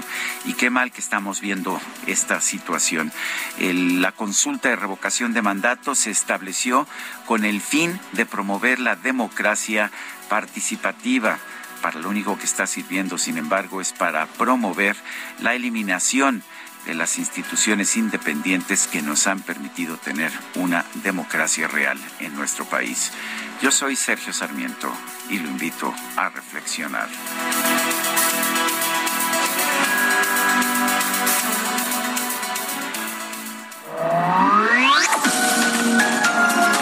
Sergio Sarmiento tu opinión es importante. Escríbele a Twitter en arroba Sergio Sarmiento. En Soriana estas vacaciones, ahorrar es muy de nosotros. Lleva el segundo al 50% de descuento en toda la marca Dove, todos los detergentes Persilo Viva, higiénico Cotonel y alimento seco para perro marca Pedigree. Soriana, la de todos los mexicanos. Abril 4, aplica restricciones. Válido en Hiper y Super. Voz de la guitarra mía, al despertar la mañana, quiere cantar su alegría. A mi tierra mexicana. Yo le canto a tus volcanes, a tus praderas. Pues Vicente Fernández, a pesar de ya no estar con nosotros físicamente, estuvo también presente en las ceremonias de entrega de los Grammys el día de ayer. Vicente Fernández ganó el premio al mejor álbum regional mexicano y tejano. México lindo y Qué gran voz Vicente Fernández. Qué bárbaro, qué bárbaro. Y qué gusto que siga acumulando. No es el primer eh, Grammy que obtiene. Ya había eh, pues tenido la oportunidad, Sergio, de tener este, este galardón y nuevamente, nuevamente nuestro querido Vicente Fernández con este reconocimiento. Vámonos a los mensajes. Nos dice Rafael Ríos, hola, buenos días. Solo les quiero decir que estoy en contra del nuevo horario. Me cuesta mucho trabajo adaptarme tanto a levantarme como en los horarios de comidas. Pues sí, la verdad es que a mí también me, me, pega, bueno, a muchos nos pega este horario, cualquier cambio de horario. Lo peor de todo es que ya sabemos que no funciona para reducir el consumo de electricidad. En los tiempos en que pues el 90% de la electricidad era iluminación, quizás haya ayudado un poco más, pero ahora la verdad es que la mayor parte del consumo de electricidad se da por computadoras, por grandes centrales de digitalización, por productos, uh, producciones industriales, por aire acondicionado. Para eso se usa precisamente la electricidad y el cambio de horario no ayuda a reducirlo. Eh, la última, el último estudio serio que se hizo en Estados Unidos fue en 2018 y bajaba el consumo de electricidad, pero no estaban seguros realmente si lo hacía, pero de manera tentativa dijeron 0.5%, aunque mucha gente señaló que no se estaba midiendo bien el consumo. El hecho está en que tanto Estados Unidos como la Unión Europea están pensando eliminar los cambios de horario. Me parece muy bien. Oye, y nos dice una persona conductor de app, ¿ustedes saben si las placas con terminación 5 y 6 con holograma 0 y doble 0 pueden circular hoy? Gracias, nos dice BD lo checamos, lo revisamos. No, hoy, hoy circulan, ¿Sí? ¿Sí los, todos los autos con holograma cero y doble cero porque no hay eh, pues no hay contingencia. El problema es que ya ahora tenemos una enorme incertidumbre porque en cualquier día se puede declarar eh, una contingencia, entonces y cualquier día incluye cero y doble cero. Ya ahora incluye, uh -huh. esos, han cambiado las reglas. Ya sabe usted que pues nuestro gobierno lo que menos le interesa es que la gente trabaje sí. y por lo tanto pues están dispuestos a, a parar a todos los autos del Valle de México el momento en que se les antoje. Y aguas nada más si es de placas foráneas, también hay algunas restricciones. Dice Rosario Mendoza, felicidades a Lina y deseo que siempre esté esta institución. Todos los ciudadanos tenemos la obligación para que se cumpla la democracia y que el presidente Andrés Manuel López Obrador no sea un abusador del poder. Son las nueve de la mañana con 37 minutos. Estufa de 30 pulgadas color plata IM a 4,990. O licuadora clásica Oster 75 aniversario de tres velocidades con vaso de vidrio a 999 pesos. Y pantalla Sharp 4K UHD de 70 pulgadas a 15,990. Soriana, la de todos los mexicanos. Abril 4, aplican restricciones. Válido en Hiper y Super. Vamos a la avenida Chapultepec. Nuestro compañero Alan Rodríguez anda por allá. Adelante, Alan. Sergio Lupita, amigos, muy buenos días. Nos encontramos en estos momentos en la avenida Chapultepec, al cruce con Cuauhtémoc, en donde en estos momentos se está realizando la presentación de los 100 nuevos elementos efectivos de la Secretaría de Seguridad Ciudadana, quienes se integran esta mañana al programa de renovación de tránsito. Es decir, estos son los 100 nuevos elementos que junto con 400 que ya se encontraban activos serán los únicos para infraccionar. Se les podrá identificar a través de su nuevo uniforme, el cual es en color azul oscuro y portan en uno de sus brazos una manga en donde dice personal autorizado para infraccionar, así como con un código QR con el cual cualquier persona que sea eh, en algún momento pues intervenido por ellos podrá consultar sus datos y su autorización a través de las redes sociales y también vía internet. Por lo pronto, Sergio Lupita, es el reporte que tenemos con esta presentación de los 100 elementos que estarán brindando tránsito a la Ciudad de México. Alan Rodríguez, muchas gracias.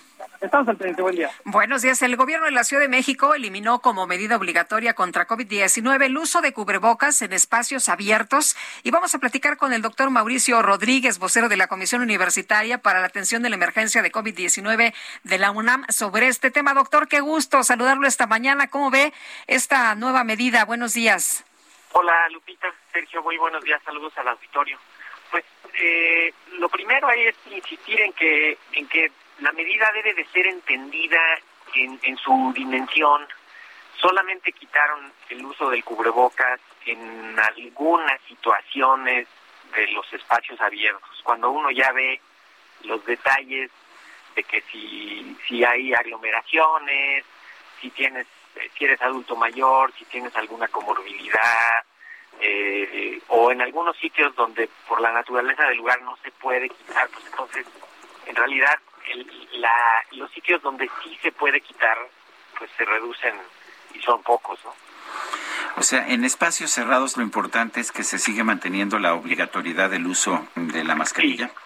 Así es, en espacios cerrados y también es muy importante en espacios abiertos donde se pierde la sana distancia y donde hay eh, aglomeraciones. O sea, por ejemplo, eh, en una plaza, en una calle que esté muy llena, en un centro comercial, aunque esté abierto, en el patio de una escuela, aunque sea abierto, en el transporte público, en las paradas del transporte público, aunque sea abierto, en un estadio, eh, todos esos sitios pues son lugares abiertos, pero se pierde la sana distancia, se aumentan ahí los riesgos y desde luego, Sergio, en interiores, ni de chiste quitarlo.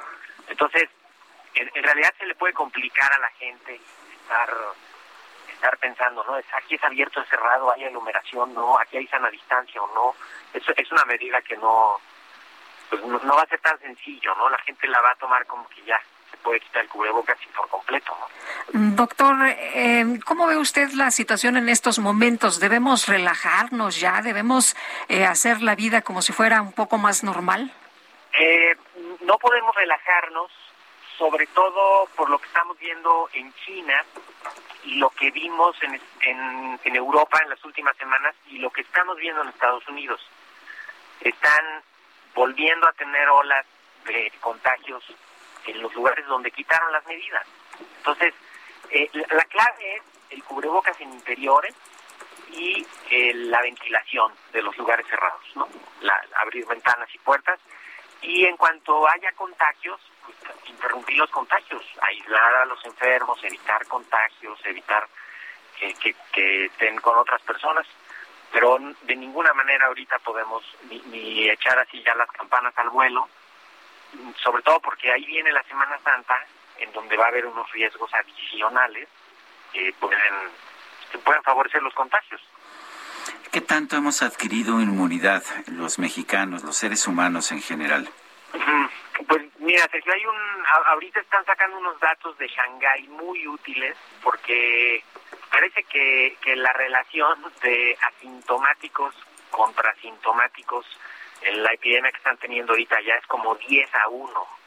Entonces, si pensamos en que así estuvo nuestra ola de Omicron aquí en México, en, en la que fue la cuarta ola, pues tuvimos muchísimas personas que fueron contagiadas y diagnosticadas, pero seguramente hubo muchas más que fueron asintomáticas o que tuvieron una enfermedad muy leve. Y si a esto le sumamos todo lo que ya llevábamos de las tres olas previas y todo lo de la vacunación, que es increíblemente grande, entonces podríamos pensar en que tenemos una protección pues, lo suficientemente robusta como para que no entre una ola fuerte y no tengamos otra vez afectaciones importantes, sobre todo en materia de hospitalizaciones y de enfermedad grave y muerte, porque las, las enfermedades leves, asintomáticas en la comunidad, esas, pues esas son, son otro, otro cuento, ¿no?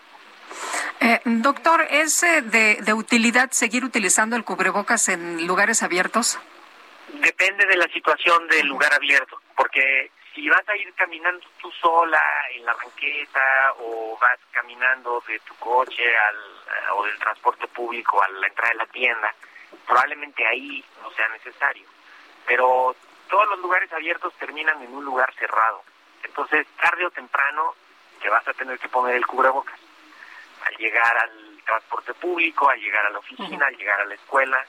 Entonces, eh, en el lugar si, si estás en un lugar abierto y no hay más gente a tu alrededor, puedes quitarte tu cubrebocas sin ningún problema, descansas incluso del cubrebocas, pero no hay que no hay que alejarse del cubrebocas porque en cuanto llegues a donde vas, te lo tienes que poner, a menos de que llegues a tu casa y ahí ya no te lo vas a poner, pero si vas a ir a una tienda, si vas a ir subirte al transporte público, si vas a subirte un taxi, a algún camión o a lo que sea, pues eventualmente vas a estar en contacto con gente que no es de tu casa y te tienes que poner el cubrebocas. Muy bien, tomamos nota entonces. Doctor Mauricio Rodríguez, muchas gracias como siempre. Buenos días. Con muchísimo gusto, Lupita. Un abrazo. Buen día. Hasta luego, otro de regreso. Este sábado Ucrania anunció que sus tropas recuperaron el control de toda la región de Kiev tras más de un mes de ocupación rusa aunque lo que se encontró en esa zona liberada fue realmente espantoso. Stephanie Genaro, internacionalista experta en geopolítica, está en la línea telefónica. Stephanie, cuéntanos, ¿está, ¿están las tropas ucranianas derrotando a las rusas o por lo menos parándolas? Porque eso es lo que parecería. Hola, ¿qué tal? Antes que nada, muy buenos días. Sergio y Lupita, un saludo para todo su auditorio. Buen día. Y también aprovecho para felicitar a Sergio por su conferencia en la Ciudad de las Ideas. Ah, gracias, Stephanie. Creo que es muy importante notar el retroceso que han tenido las tropas rusas. De alguna manera eh, se está viendo como una especie de guerra de guerrillas, que esto podría ser el Vietnam de Vladimir Putin, y efectivamente se ve que están cambiando la estrategia, eh, ya, como bien lo comentaba Sergio, ya Ucrania ha recuperado Kiev, tienen despejado un radio de 25 kilómetros a la redonda de la capital, libre de tropas rusas, y las tropas rusas están haciendo varios movimientos, entre que se están yendo al norte para volver a abastecerse en Bielorrusia y también concentrándose en el sur y en el este de Ucrania para completar los planes de Vladimir Putin de tener un puente terrestre que conecte su territorio con Crimea y que además asegure su salida al Mar de Azov y al Mar Negro. Y teniendo todo esto en cuenta, creo que es importante, hoy se cumplen 40 días de este conflicto y podríamos estar viendo ya la recta final, porque hay una fecha histórica que se acerca en Rusia, estoy hablando del 9 de mayo, es una, es una fecha muy importante que se celebra con un desfile militar porque celebran la capitulación de los nazis a la Segunda Guerra Mundial y hay documentos que se han filtrado que dicen que a Vladimir Putin le hace mucha falta una salida rápida que pueda vender como una victoria y que esta fecha sería ideal para indicar un cese a las hostilidades. Stephanie, por lo pronto, ¿cómo ves este eh, asunto de imponer nuevas sanciones a Rusia después de que se dio la vuelta al mundo, em, pues eh, viendo varias imágenes de civiles muertos ahí en los suburbios de Kiev? Sí, es terrible estas imágenes. Eh, tenemos que el fiscal general de Ucrania ha dicho que se han encontrado en estas ciudades aledañas 410 cuerpos mientras que la más afectada ha sido Bucas. Han encontrado 20 cuerpos de civiles en las calles y una fosa comunal con 57 cuerpos.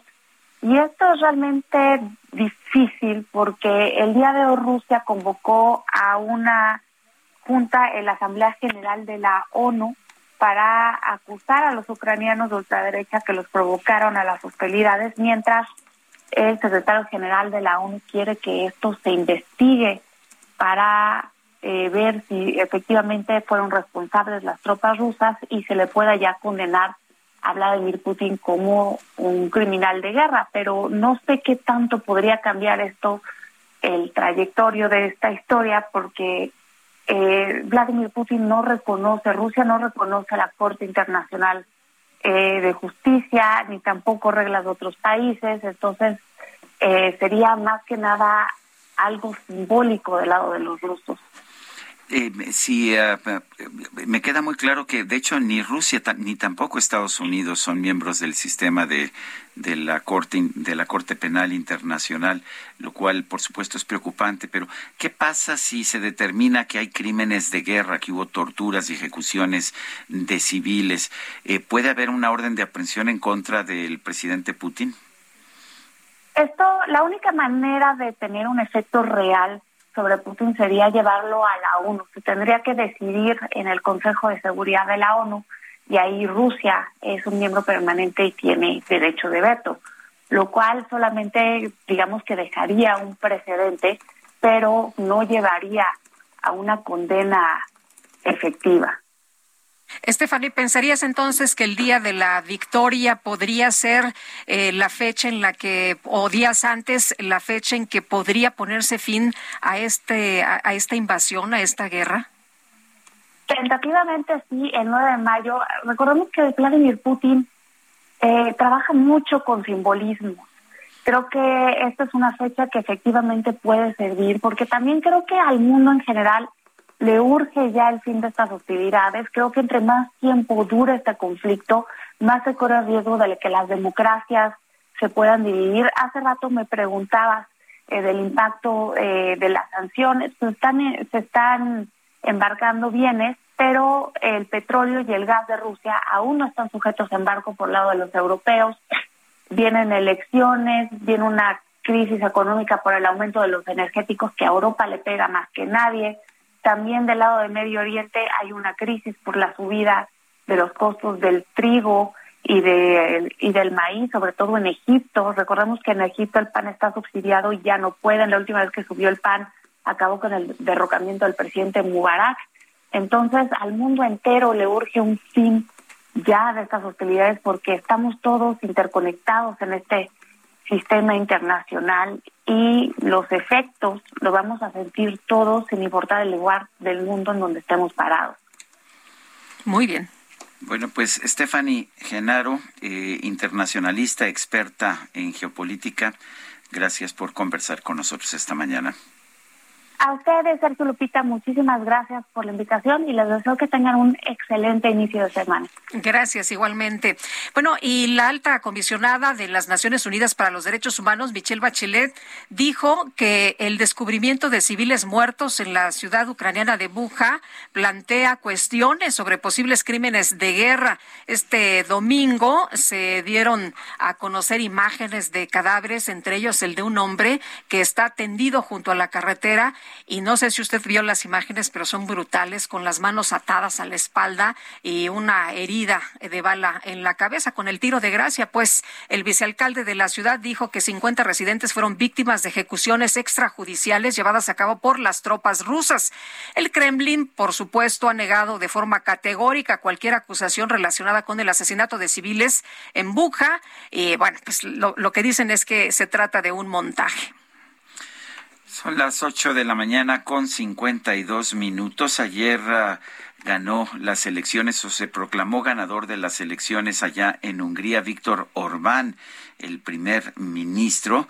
Es un primer ministro autoritario, pues que ha buscado, de hecho, eh, deshacerse de los compromisos de derechos humanos que tiene su país, Hungría, con la Unión Europea. Los resultados preliminares muestran que su partido nacionalista obtuvo el triunfo sobre el líder de la oposición, Peter Marki Zay, para controlar 135 de los escaños del Parlamento que tiene 199 escaños en total. En su, en su discurso de, triunfo, Víctor Orbán eh, pidió al presidente Volodymyr Zelensky de Ucrania eh, que eh, dijo que el presidente Volodymyr Zelensky de Ucrania es uno de sus oponentes, también habla de sus adversarios y que fue uno de los que tuvo que vencer durante la campaña. Bueno, y mientras tanto, allá en Costa Rica hubo también ah, resultados ah, electorales. En Costa Rica ganó también un, candidato populista, Rodrigo Chávez. Él derrotó al expresidente José María Figueres en la segunda vuelta de los comicios allá en Costa Rica. Este candidato populista obtuvo el 52.81% de los votos frente al 47.2% del expresidente José María Figueres, eh, pues quien ha sido ya presidente en el pasado, pero que ha sido acusado de corrupción. Rodrigo Chávez, el presidente electo hasta este momento, aunque todavía no hay resultados oficiales, fue economista en el Banco Mundial, pero tuvo que dejar la institución eh, mientras servía allá en Indonesia porque fue acusado de acoso sexual por varias mujeres. Son las 8 de la mañana con 54 minutos. Quiero recordarle a usted nuestro número para que nos envíe sus mensajes de WhatsApp. Es el 55 2010 9647. Repito, 55 2010 9647. Vamos a una pausa y regresamos. México lindo y querido, si muero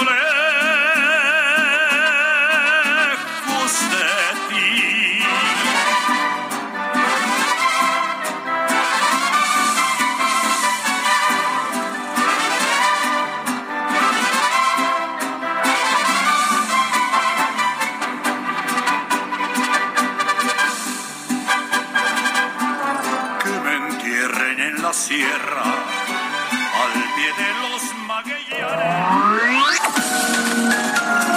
Sergio Sarmiento y Lupita Juárez quieren conocer tu opinión, tus comentarios o simplemente envía un saludo para ser más cálida esta mañana. Envía tus mensajes al WhatsApp 5520 109647.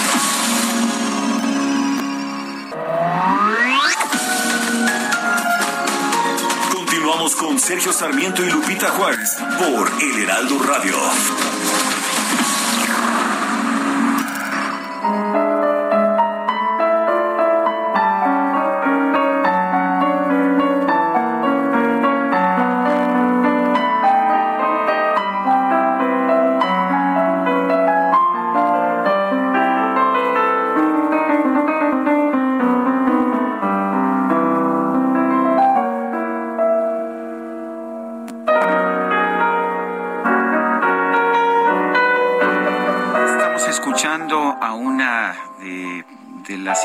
Musicales que yo más admiro es la brasileña Elian Elías, quien además canta muy bien y está, está tocando aquí directamente al piano Mirror, Mirror, espejo, espejo.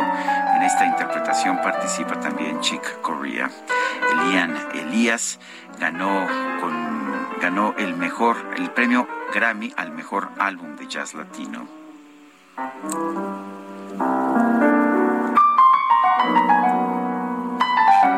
Mensajes de nuestro público. Nos dice una persona en el auditorio, soy José de Jesús Briseño desde Tijuana, un abrazo.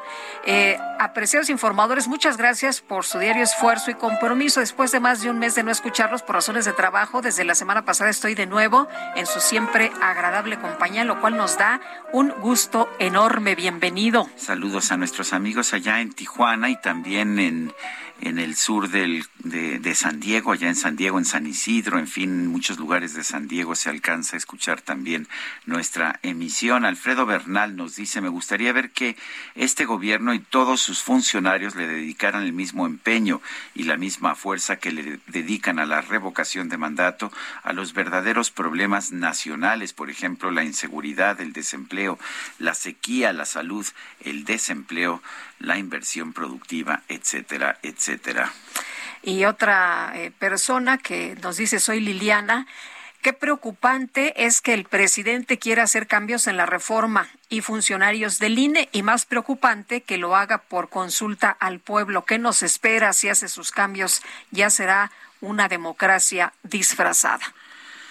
Son las nueve, nueve de la mañana con dos minutos. Vamos a un resumen de la información más importante de esta mañana. Desde Palacio Nacional, el presidente López Obrador aseguró que los viajes que hace el secretario de Gobernación, Adán Augusto López, son para cumplir sus obligaciones, no para promover la consulta de revocación de mandato. El secretario de Gobernación, Adán Augusto López Hernández, pues él está visitando los estados para cumplir con su responsabilidad, no para promover la consulta, no va a mítines, él para que se tranquilicen, se serenen los eh, adversarios, está ayudándome en la transformación, no es precandidato a la presidencia, porque me está ayudando a la transformación del país. Entonces, que no se confunda, él no está haciendo campaña. Bueno, lo que dijo el secretario de Gobernación el sábado fue, la verdad es que no voy a hablar de la reforma eléctrica, vamos a apoyar el movimiento para que el 10 de abril los sonorenses y los mexicanos demostremos al mundo que somos capaces de apoyar al mejor presidente en la historia moderna de México. Estas fueron sus declaraciones otra parte, el presidente López Obrador denunció que el Instituto Nacional Electoral no sanciona a los opositores que violan la veda de la consulta de revocación de mandato. El INE, el juez, no ha actuado con rectitud. Yo les eh, diría que hay elementos, hay pruebas de que solo se impide que se manifiesten, que participen los que están a favor de la transformación. No se cuestiona a los que están abiertamente llamando a que no participe la gente el domingo próximo. Por ejemplo, hacen manifestaciones eh, y dirigentes de partidos para que la gente no participe. Hay campañas y el INE no dice nada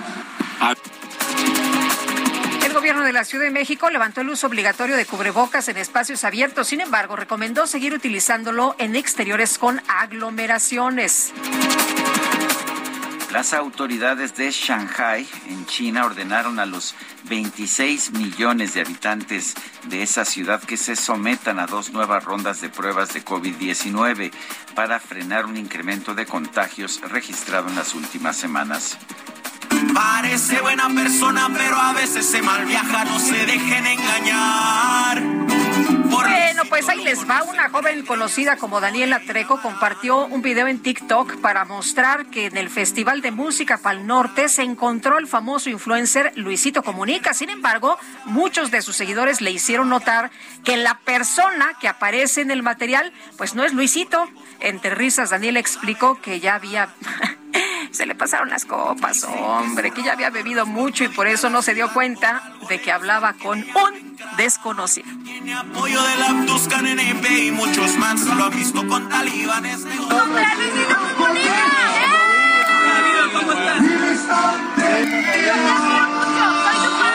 Ahorita que me levanto sobria, enseño las fotos y me dicen, ese no es Luisito Comunica.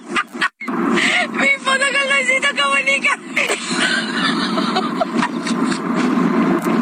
Y se parece un poquito más. Bueno, pues como ves. Híjole. Bueno, ya sabes, las copas. hay que tomarse las copas con moderación. Sí, hombre, para que no te andes confundiendo. Bueno, el PAN en el Congreso de la Ciudad de México anunció que va a buscar que las pruebas para detectar COVID-19 sean obligatorias en eventos públicos. Buenos días, Sergio. Buenos días, Lupita, y buenos días al auditorio. Pues previo a la realización de la Pasión de Cristo en Iztapalapa, el PAN en el Congreso de la Ciudad de México anunció que va por porque las pruebas para detectar COVID-19 sean obligatorias en este tipo de eventos públicos masivos. El diputado panista Luis Chávez García solicitó a la jefa de gobierno Claudia Sheinbaum no seguir subestimando la pandemia ni, ni darle fin, ya que a nivel nacional las cifras de contagios y muertes continúan. Ante esto y la reactivación de eventos masivos, el panista solicitó instalar filtros sanitarios en los principales eh, accesos para seguridad de los asistentes y turistas que acudan a Iztapalapa. Eh, dijo pues que estos kioscos deben eh, pues colocarse justo para evitar la propagación del virus ante estas esta eh, pues festividad, festividad que es básicamente muy importante en esta demarcación.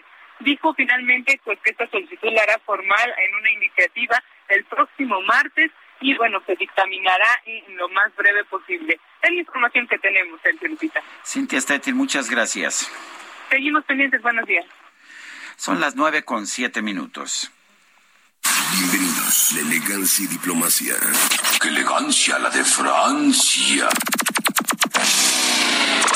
La micro deportiva.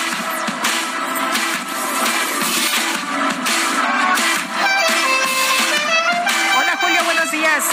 Hoy me pides que regrese. Tú no crees que es demasiado tarde. Que ha cambiado. Sergio Lupita, muy buenos días. Es un placer saludarles, al igual que todos nuestros amigos del auditorio. Pues arrancando una nueva semana. La verdad es que, pues todavía, todavía descompensados con el nuevo horario. Pero bueno, ya vendrá la adaptación y esperemos que pronto, porque la verdad los primeros días se la pasa uno bastante, bastante mal. Y bueno, pues la micro, la micro deportiva no es la excepción, encabezados por el cacharpo operador DJ Kike. Pero bueno, vámonos con la información. Estamos arrancando esta semana porque luego de la fecha FIFA regresó la actividad del torneo de clausura con la fecha 12 y los resultados finales. El equipo de San Luis venció 1 por 0 a Mazatlán, Cruz Azul 1 por 0 sobre el Atlas, el América regresa a la cena del triunfo 1 por 0 sobre Necaxa, otro equipo que también ganó de visita, los Pumas de la Universidad le pegaron 1 por 0 a Juárez. En su estadio, el Nemesio 10, ya este domingo, los Diablos Rojos del Toluca vencieron 2 por 1 a la Franja del Puebla. Los Esmeraldas de León y los Gallos Blancos del Querétaro enfataron a un gol. Y los Tigres, los Tigres de la U de Nuevo León, continúan caminando en este, en este torneo. Los Tigres vencieron 2 por 0 a los Cholos de Tijuana. Con este resultado, los felinos, pues de nueva cuenta, son líderes, líderes de la competencia. Por lo pronto, su técnico Miguel Herrera se toma con mucha calma esta situación.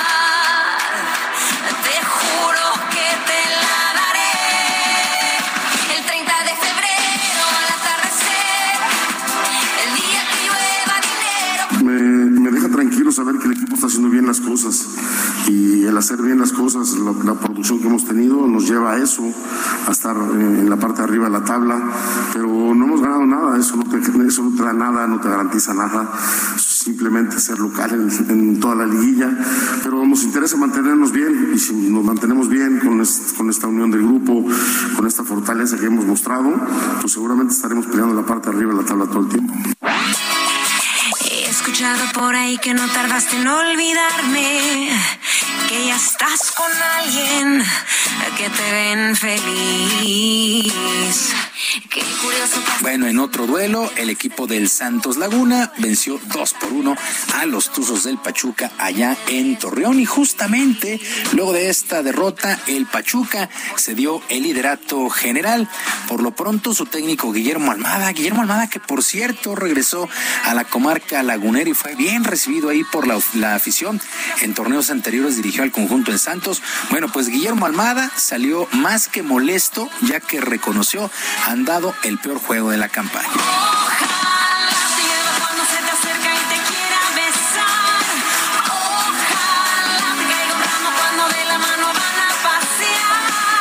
y donde nosotros le demos la posibilidad de definir, son muy certeros. ¿no? Este, los conozco bien y sé que y ahí pasa un poco este, nue- nue- nuestra nuestros errores y la efectividad que obviamente tuvo Santos. Eh, inclusive tuvieron alguna otra por algún otro rol. Y cuando vos das ese tipo de situaciones a jugadores de jerarquía como las tiene Santos, seguramente te lo hace pagar caro. Yo quiero estar 100 años contigo.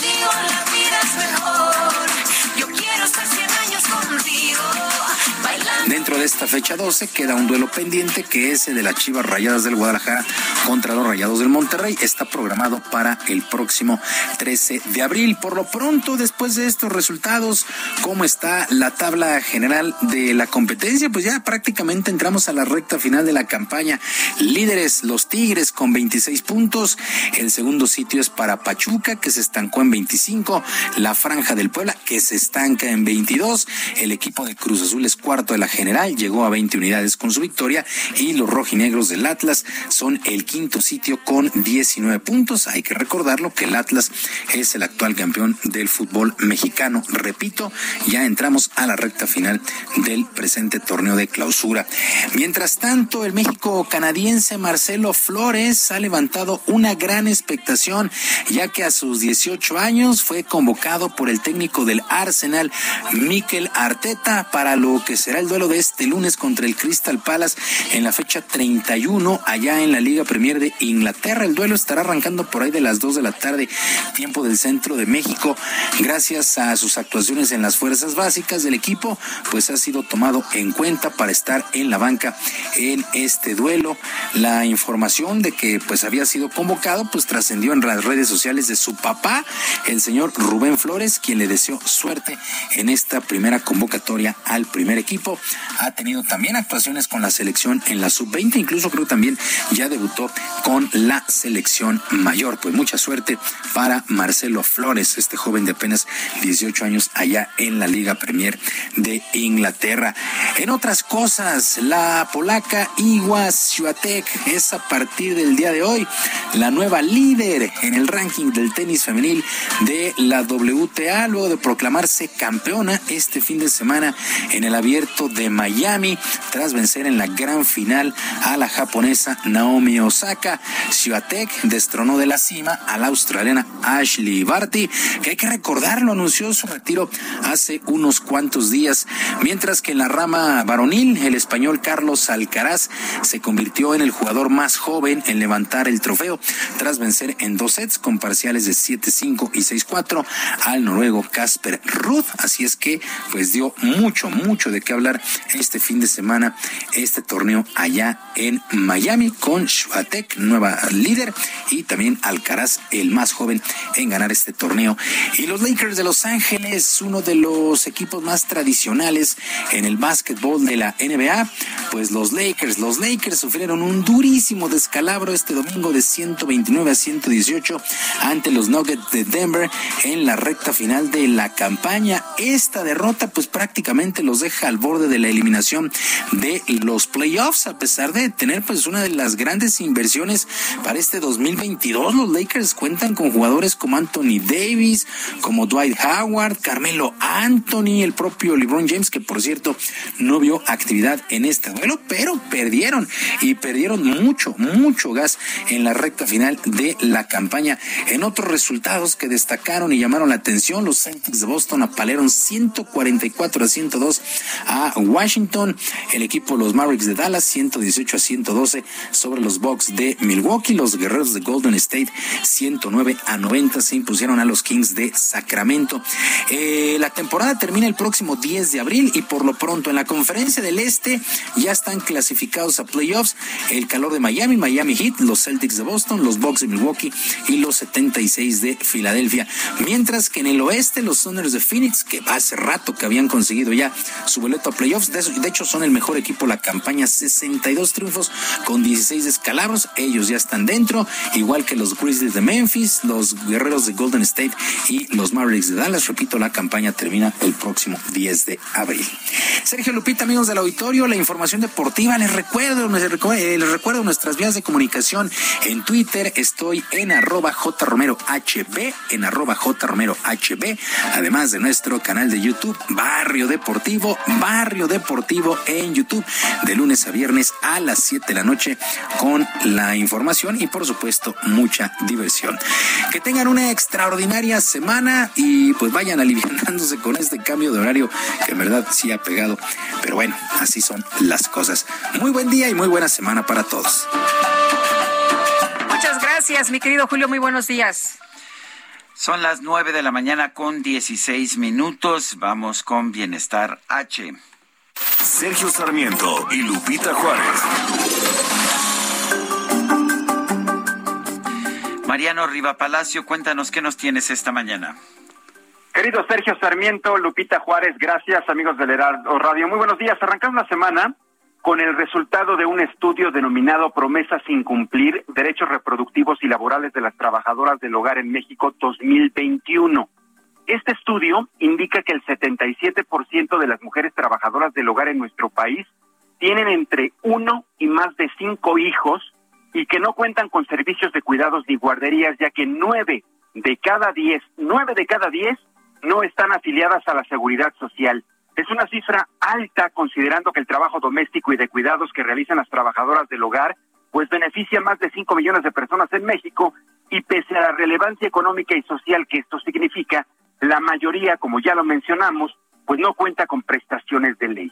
No tiene contratos por escrito, no tiene accesos a servicios de salud y seguridad social, tampoco tiene licencias de maternidad, atención durante el embarazo, ni parto, ni guardería para sus hijos mientras ellas trabajan, las cuales pues son provistas por el IMSS una vez que sus empleadores las registran ante el Seguro Social y si bien la Ley Federal del Trabajo y la Ley del Seguro Social se han modificado en los últimos tres años para proteger y garantizar sus derechos, pues son muy pocas las personas empleadoras las que han cumplido con afiliarlas.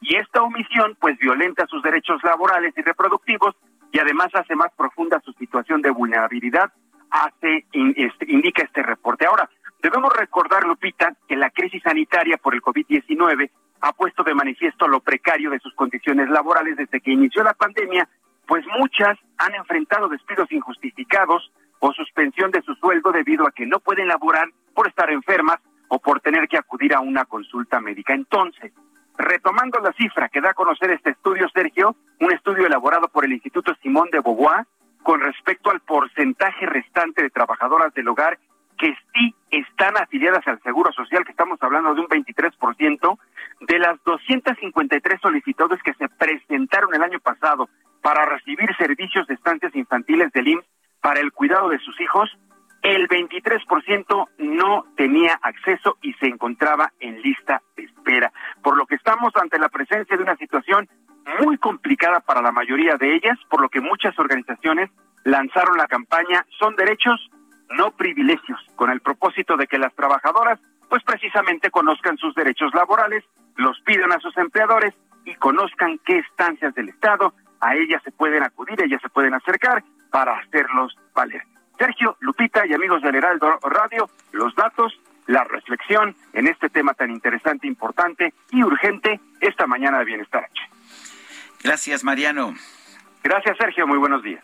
Buenos días y vamos a otros otros temas. Fíjese usted que el presidente López Obrador dijo que se analiza imponer precios máximos a los precios de la canasta básica para buscar, pues, intentar frenar la inflación. Ya estamos trabajando, dijo, eso es lo que tiene que ver con la canasta básica para garantizar que no haya carestía y que combatiremos la inflación. Se le preguntó si es control de precios y dijo las dos cosas. Si es necesario primero producción, pero si vemos que los márgenes, lo que pasa con las gasolinas, ustedes se dan cuenta y para poner un ejemplo, en el caso de gas iba arriba y se definió el poner precios máximos y eso nos ayudó a controlar. También admitió una baja en la recaudación del IVA, pero aseguró que la economía está muy bien.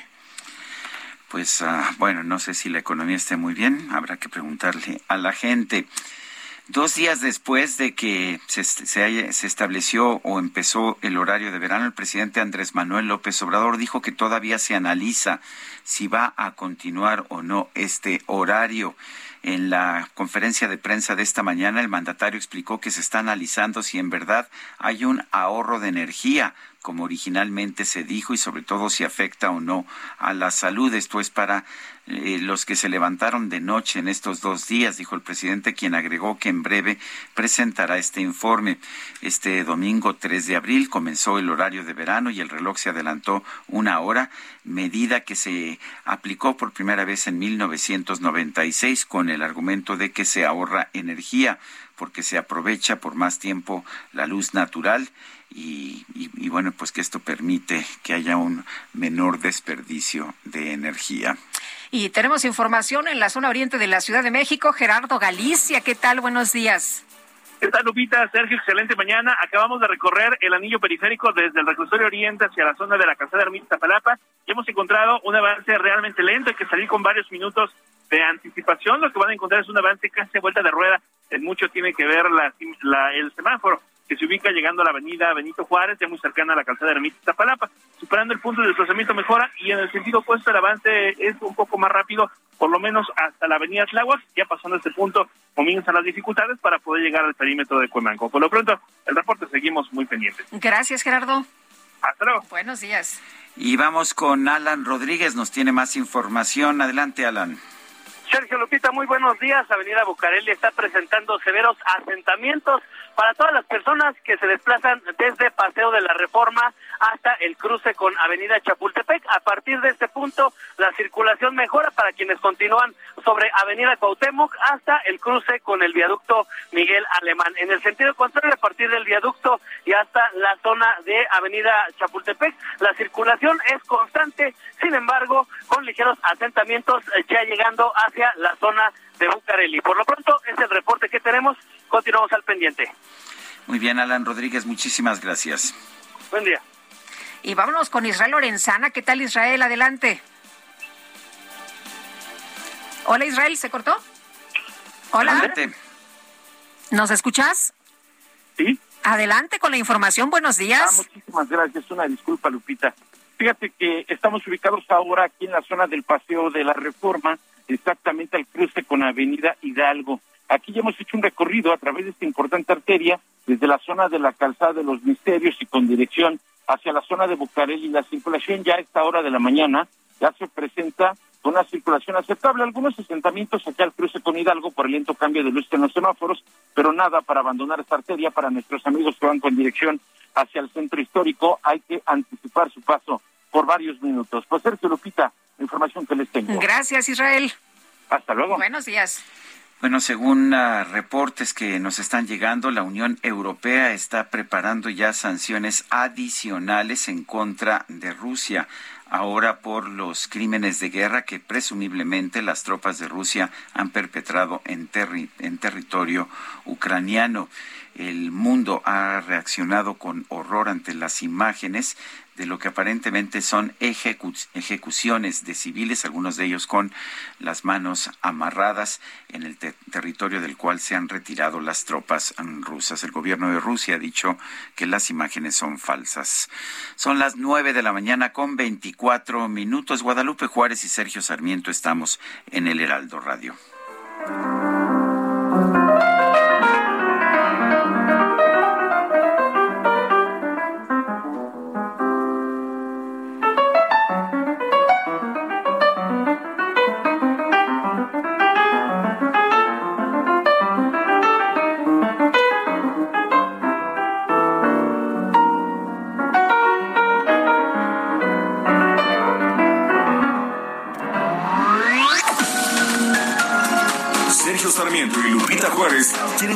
Tu opinión, tus comentarios o simplemente envía un saludo para ser más cálida esta mañana.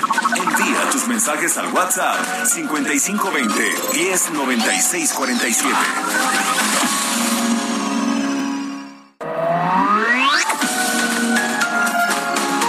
Continuamos con Sergio Sarmiento y Lupita Juárez por El Heraldo Radio. ¿Dejarías al zorro y sus amigos a cargo del gallinero? Claro que no, por una simple razón. Se comerían las gallinas. Si sabemos que el consumo de comida chatarra, refrescos, tabaco y alcohol son la principal causa de enfermedad y muerte en México, ¿por qué dejamos que aquellos diputados, senadores, funcionarios y jueces, amigos de los zorros, diseñen políticas, aprueben leyes y resuelvan juicios que obviamente protegen sus intereses dañando nuestra salud? Fuera del gobierno, el zorro y sus amigos. El poder del consumidor.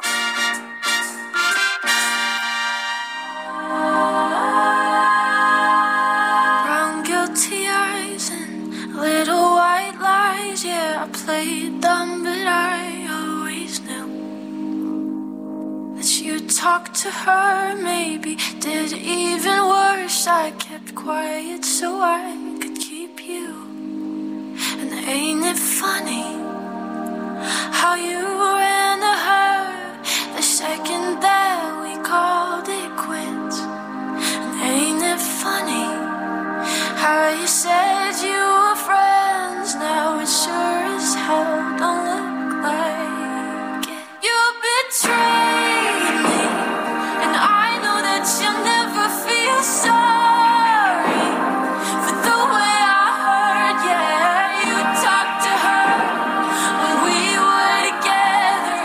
escuchando música de ganadores y participantes de los premios Grammy.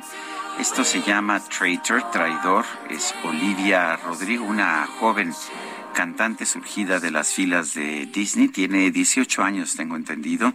18 años. Eh, la- eh, ganó el premio a la mejor revelación, a la mayor revelación.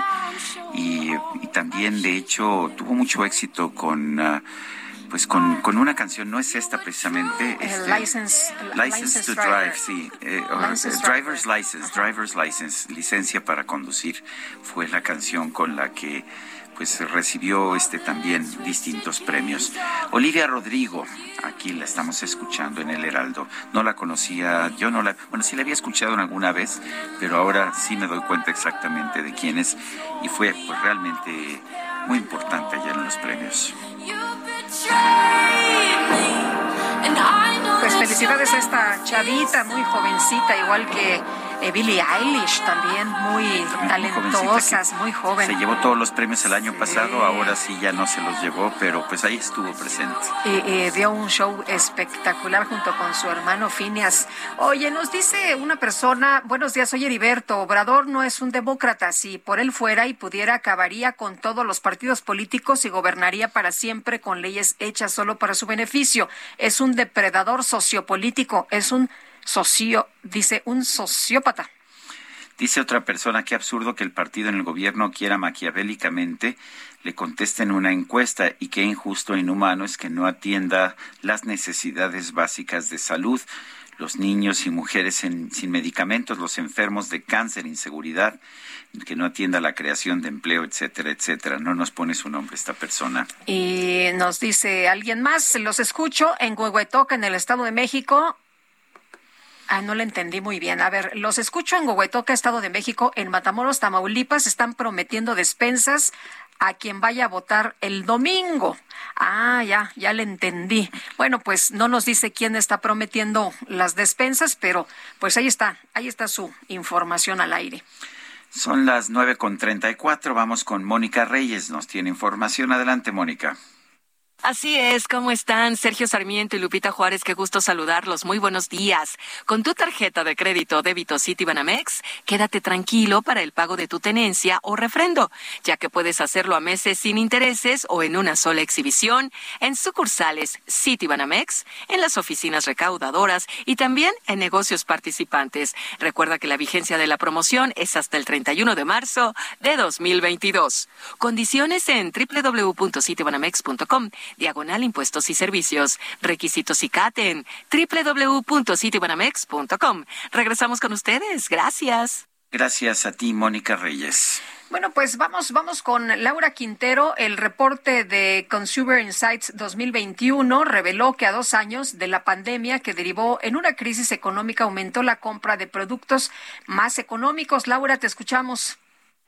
Hola Sergio Lupita, qué gusto saludarlos nuevamente. Así es, Sergio Lupita, pues como vimos al cierre de 2021, la inflación en nuestro país adquirió niveles históricos. Esto deterioró el consumo de los mexicanos y pues desgraciadamente al inicio del 2022, eh, en lo que va de, de, este año, pues hemos visto un recrudecimiento en el encarecimiento de algunos productos que son básicos en la canasta de los mexicanos. Esta situación, Sergio Lupita, eh, pues ha llevado a que, como lo señala un estudio elaborado por la consultora de mercado Cantar, los mexicanos, sobre todo los de estratos más bajos, que son la gran mayoría eh, pues en nuestro país, esté recurriendo a marcas más económicas.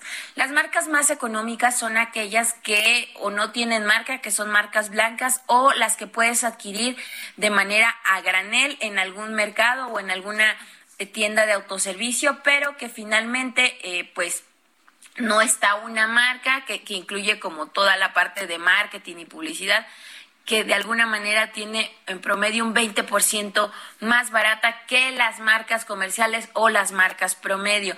Este consumo eh, pues se está viendo reflejado por un encarecimiento de los productos. Los mexicanos están buscando alternativas más económicas y están recurriendo a esto. Entre los cambios en la modificación del comportamiento de los consumidores es que también em, están eh, visitando más las tiendas de cercanía que, que, son, que son como las tienditas de barrio, las tienditas de la esquina, que es como comúnmente las conocemos, y los mercados, porque ahí pueden adquirir estos productos e incluso es más económico que comprarlo en un supermercado. Eh, del otro lado de la moneda, lo que estamos viendo también es que pues, los sectores socioeconómicos más altos sí están recurriendo por más cantidad, o sea, de estas eh, eh, en tiendas mayoristas, en donde puedes comprar por cantidad y que también te sale más barato. Cabe señalar que, que, finalmente los precios están impactando a todos los sectores socioeconómicos, pero pues lo más preocupante es lo que está sucediendo en los sectores más vulnerables porque eh, pues estamos viendo un deterioro en su consumo importante, además de buscar productos más baratos y más económicos, también están recortando el gasto en aquellos productos que no son tan indispensables, sobre todo en los productos de limpieza. Este es mi reporte, Sergio Lupita. Buen día. Gracias, Laura. Son las nueve con treinta y ocho minutos. El sistema de aguas de la Ciudad de México hizo un llamado a cuidar este líquido con mayor esfuerzo durante la temporada de estiaje, la temporada de secas que estamos ya sufriendo en esta Ciudad de México. Jimena García Ramírez es directora general de servicios a usuarios del sistema de aguas de la Ciudad de México. Señora directora, gracias por tomar nuestra llamada. Cuéntenos qué tan qué tan peligrosa es la situación de escasez de agua. Muchas gracias, Sergio. Bueno, en realidad en toda la zona centro del país, desde el 2017 hemos estado viviendo una temporada anormal de secas, digamos, una disminución en la cantidad de precipitación pluvial. Eh, sin embargo, eh, para este año 2022 ha sido mayor la cantidad de eh, agua que se tiene, la capacidad que se tiene registrada en el sistema Lerma, en el sistema Cuchamala, que es el principal, la principal fuente de abastecimiento aquí en la ciudad. Entonces, eh, nosotros desde el gobierno de la ciudad lo que estamos haciendo es haciendo un llamado a la población para pedirle para que asumamos como, como lo es, el, cuidado del agua es una responsabilidad de todos.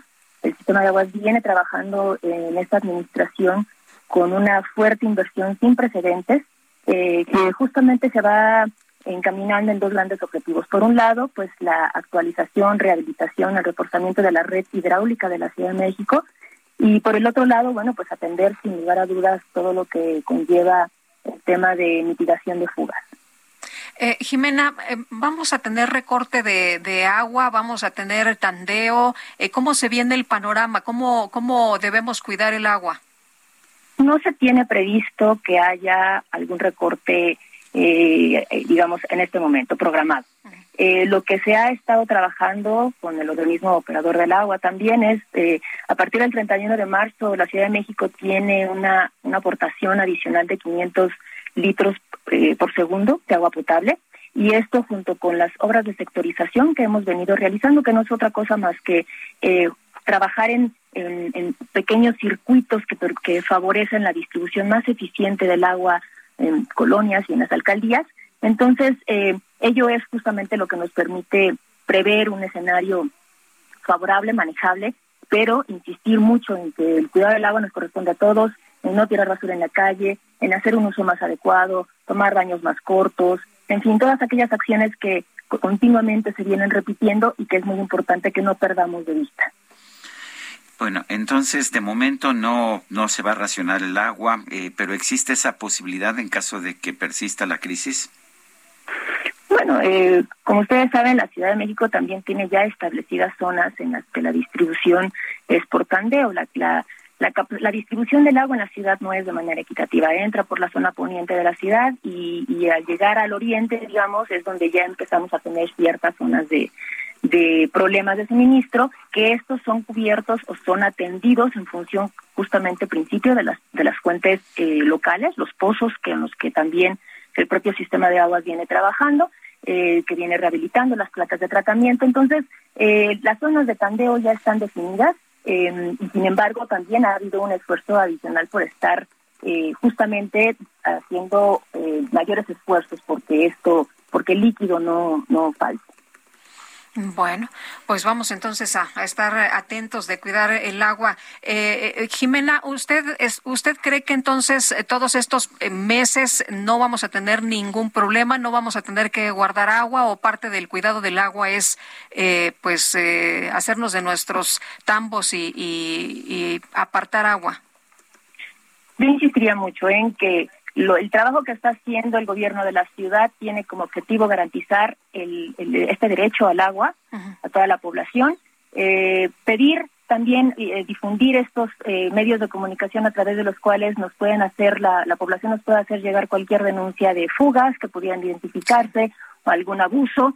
los teléfonos se los voy a proporcionar es el 55 56 54 32 10 el Locatel 55 56 58 11 11. En redes sociales también atendemos todo tipo de, de peticiones, solicitudes, gestiones. Estamos en Facebook como arroba sistema de aguas CDMX, en Twitter como arroba sistema, perdón, SACMEX CDMX y nuestra página institucional. Entonces, eh, la previsión es esa, la previsión es que si todos nos hacemos responsables, atendemos justamente las medidas que están en nuestras manos hacer eh, no tendría por qué haber ningún problema adicional porque se está trabajando a nivel de toda la zona metropolitana para resolver este tema. Bueno, pues Jimena García Ramírez, directora general de Servicios a Usuarios del Sistema de Aguas de la Ciudad de México, gracias por hablar con nosotros. Muchas gracias a ustedes, buen día. Buenos días. Son las 9.43. En Soriana, estas vacaciones, ahorrar es muy de nosotros. En Pinturas Meridian, cubeta regala galón y galón regala litro. Y cubeta de pintura precisísimo con 18 litros, blanca, melón o crema, a solo 269 pesos. Soriana, la de todos los mexicanos. abril 4, aplican restricciones. Válido en Hiper y Super. Bueno, pues el PAN ha presentado diversas quejas contra funcionarios del gobierno federal y gobernadores de Morena por promover la consulta de revocación de mandato. Y Víctor Hugo Sondón, representante del PAN ante el INE, te saludamos con mucho gusto como siempre.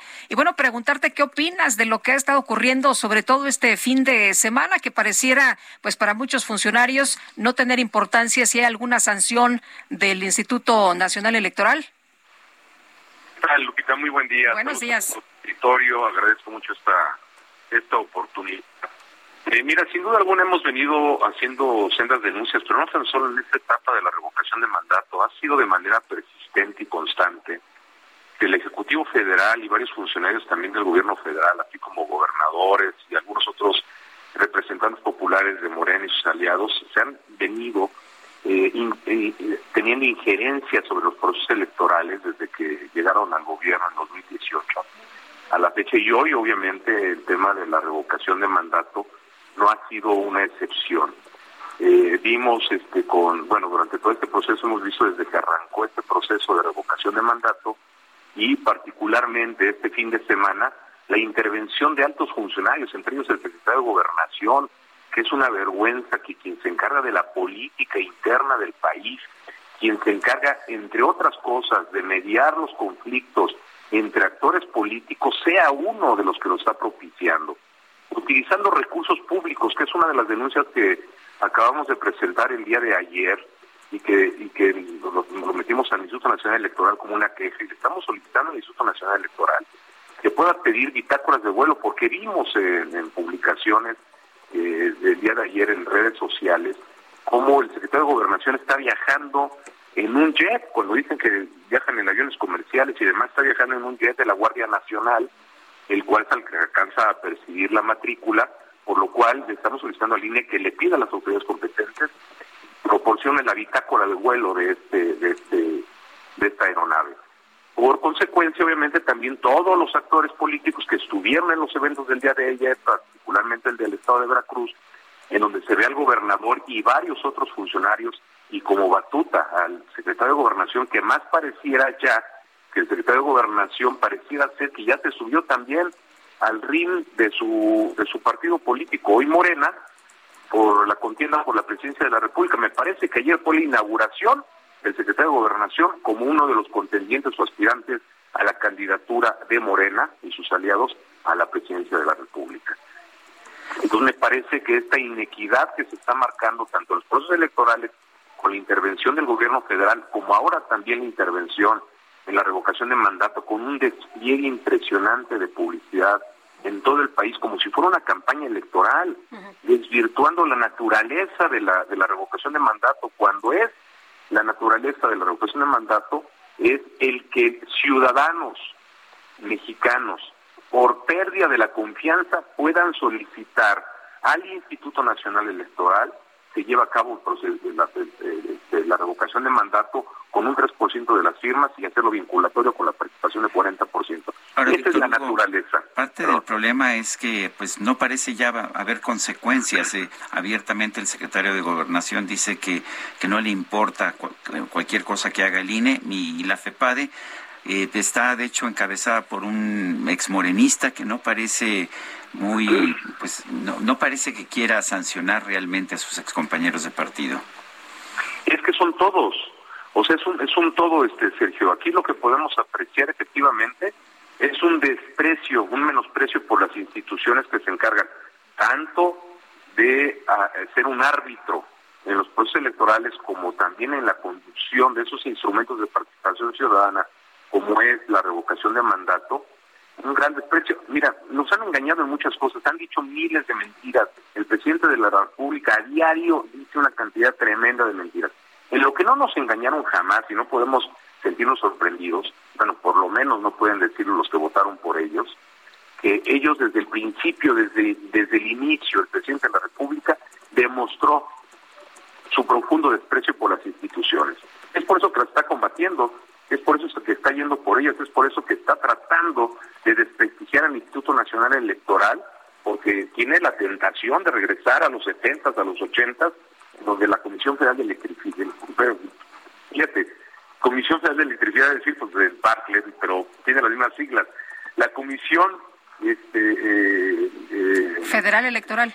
Federal Electoral, el entonces eh, Secretaría de Gobernación, que tiene las mismas siglas por una gran coincidencia con la que hoy cabeza Bartlett, tienen la tentación de regresar a esos momentos, de regresar cuando el gobierno se encargaba de organizar las elecciones como sabemos con los oscuros resultados que siempre se obtuvieron, y la Cámara de Diputados en calificarlas. Eso es lo que ellos pretenden, pero no lo han logrado porque finalmente la autoridad mm, con mayor prestigio en nuestro país es el Instituto Nacional Electoral por encima de cualquier otra.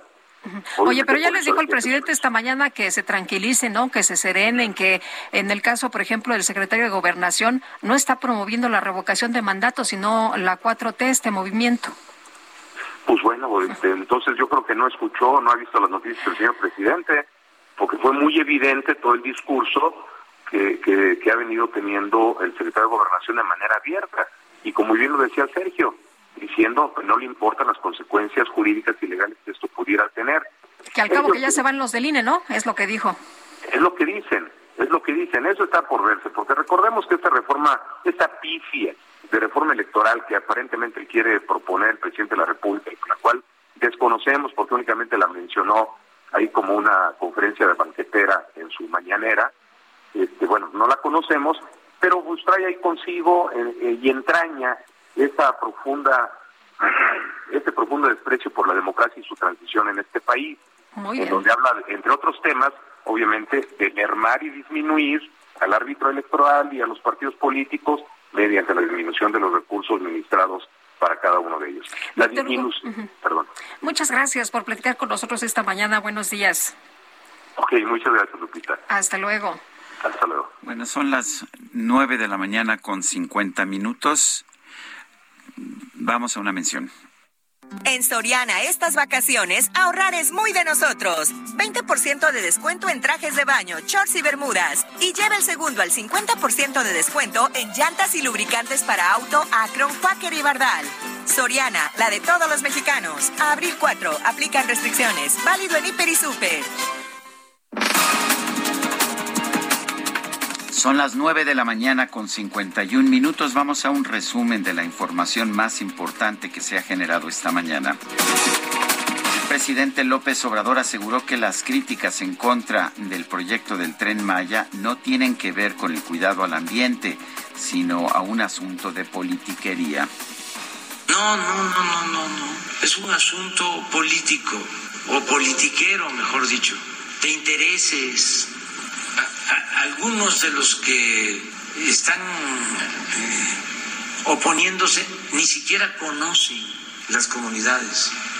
Es por interés y para decirlo con toda claridad, por dinero o por oposición política Dice que en algunos casos les pagan organizaciones de los Estados Unidos. López Obrador anunció la creación de un plan de producción de alimentos para subir la oferta de estos productos y controlar la inflación haciendo un plan de producción de alimentos para que haya más oferta y podamos también con los alimentos controlar la inflación. Eso se los vamos a dar a conocer en unos días más. Ya estamos trabajando en eso, en lo que tiene que ver con la canasta básica, para garantizar que no haya carestía y que controlemos la inflación.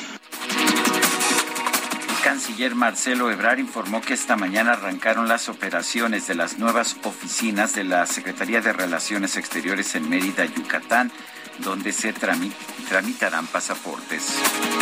Y luego de que se encontraron decenas de personas muertas en una ciudad ucraniana, el presidente Volodymyr Zelensky calificó a los soldados rusos como asesinos, torturadores, violadores y saqueadores.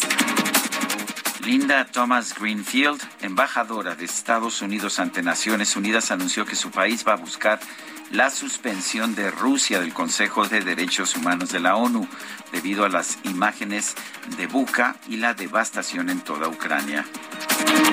El portavoz del Ministerio de Exteriores de Irán anunció que su país no enviará representantes a Viena para llevar a cabo nuevas negociaciones sobre programa nuclear. Señaló que solo lo harían para finalizar un acuerdo.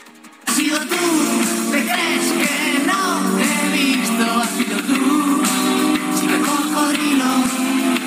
Sido tú la que me dio el sido tú, sido tú. A ver, mira, es un pleito entre famosos. El vocalista de la famosa banda española Hombres G, David Summers, David Summers, utilizó su cuenta de Twitter para lanzar una queja ya que durante su estancia en un hotel de México no pudo dormir porque sus vecinos de habitación tuvieron una noche de pasión demasiado intensa y ruidosa. La publicación se hizo viral cuando se hizo claro que el vecino resultó ser un integrante de la banda estadounidense Maroon 5.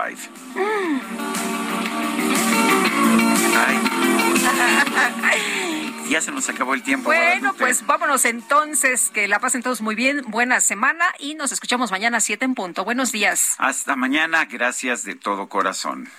sido tú, ¿te crees que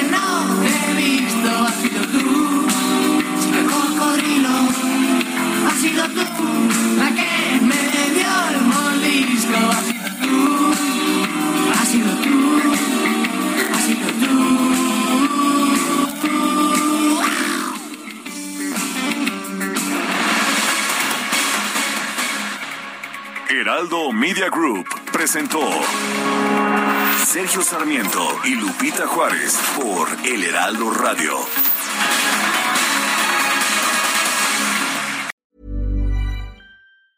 Tired of ads barging into your favorite news podcasts? Good news. Ad-free listening is available on Amazon Music. For all the music plus top podcasts included with your Prime membership.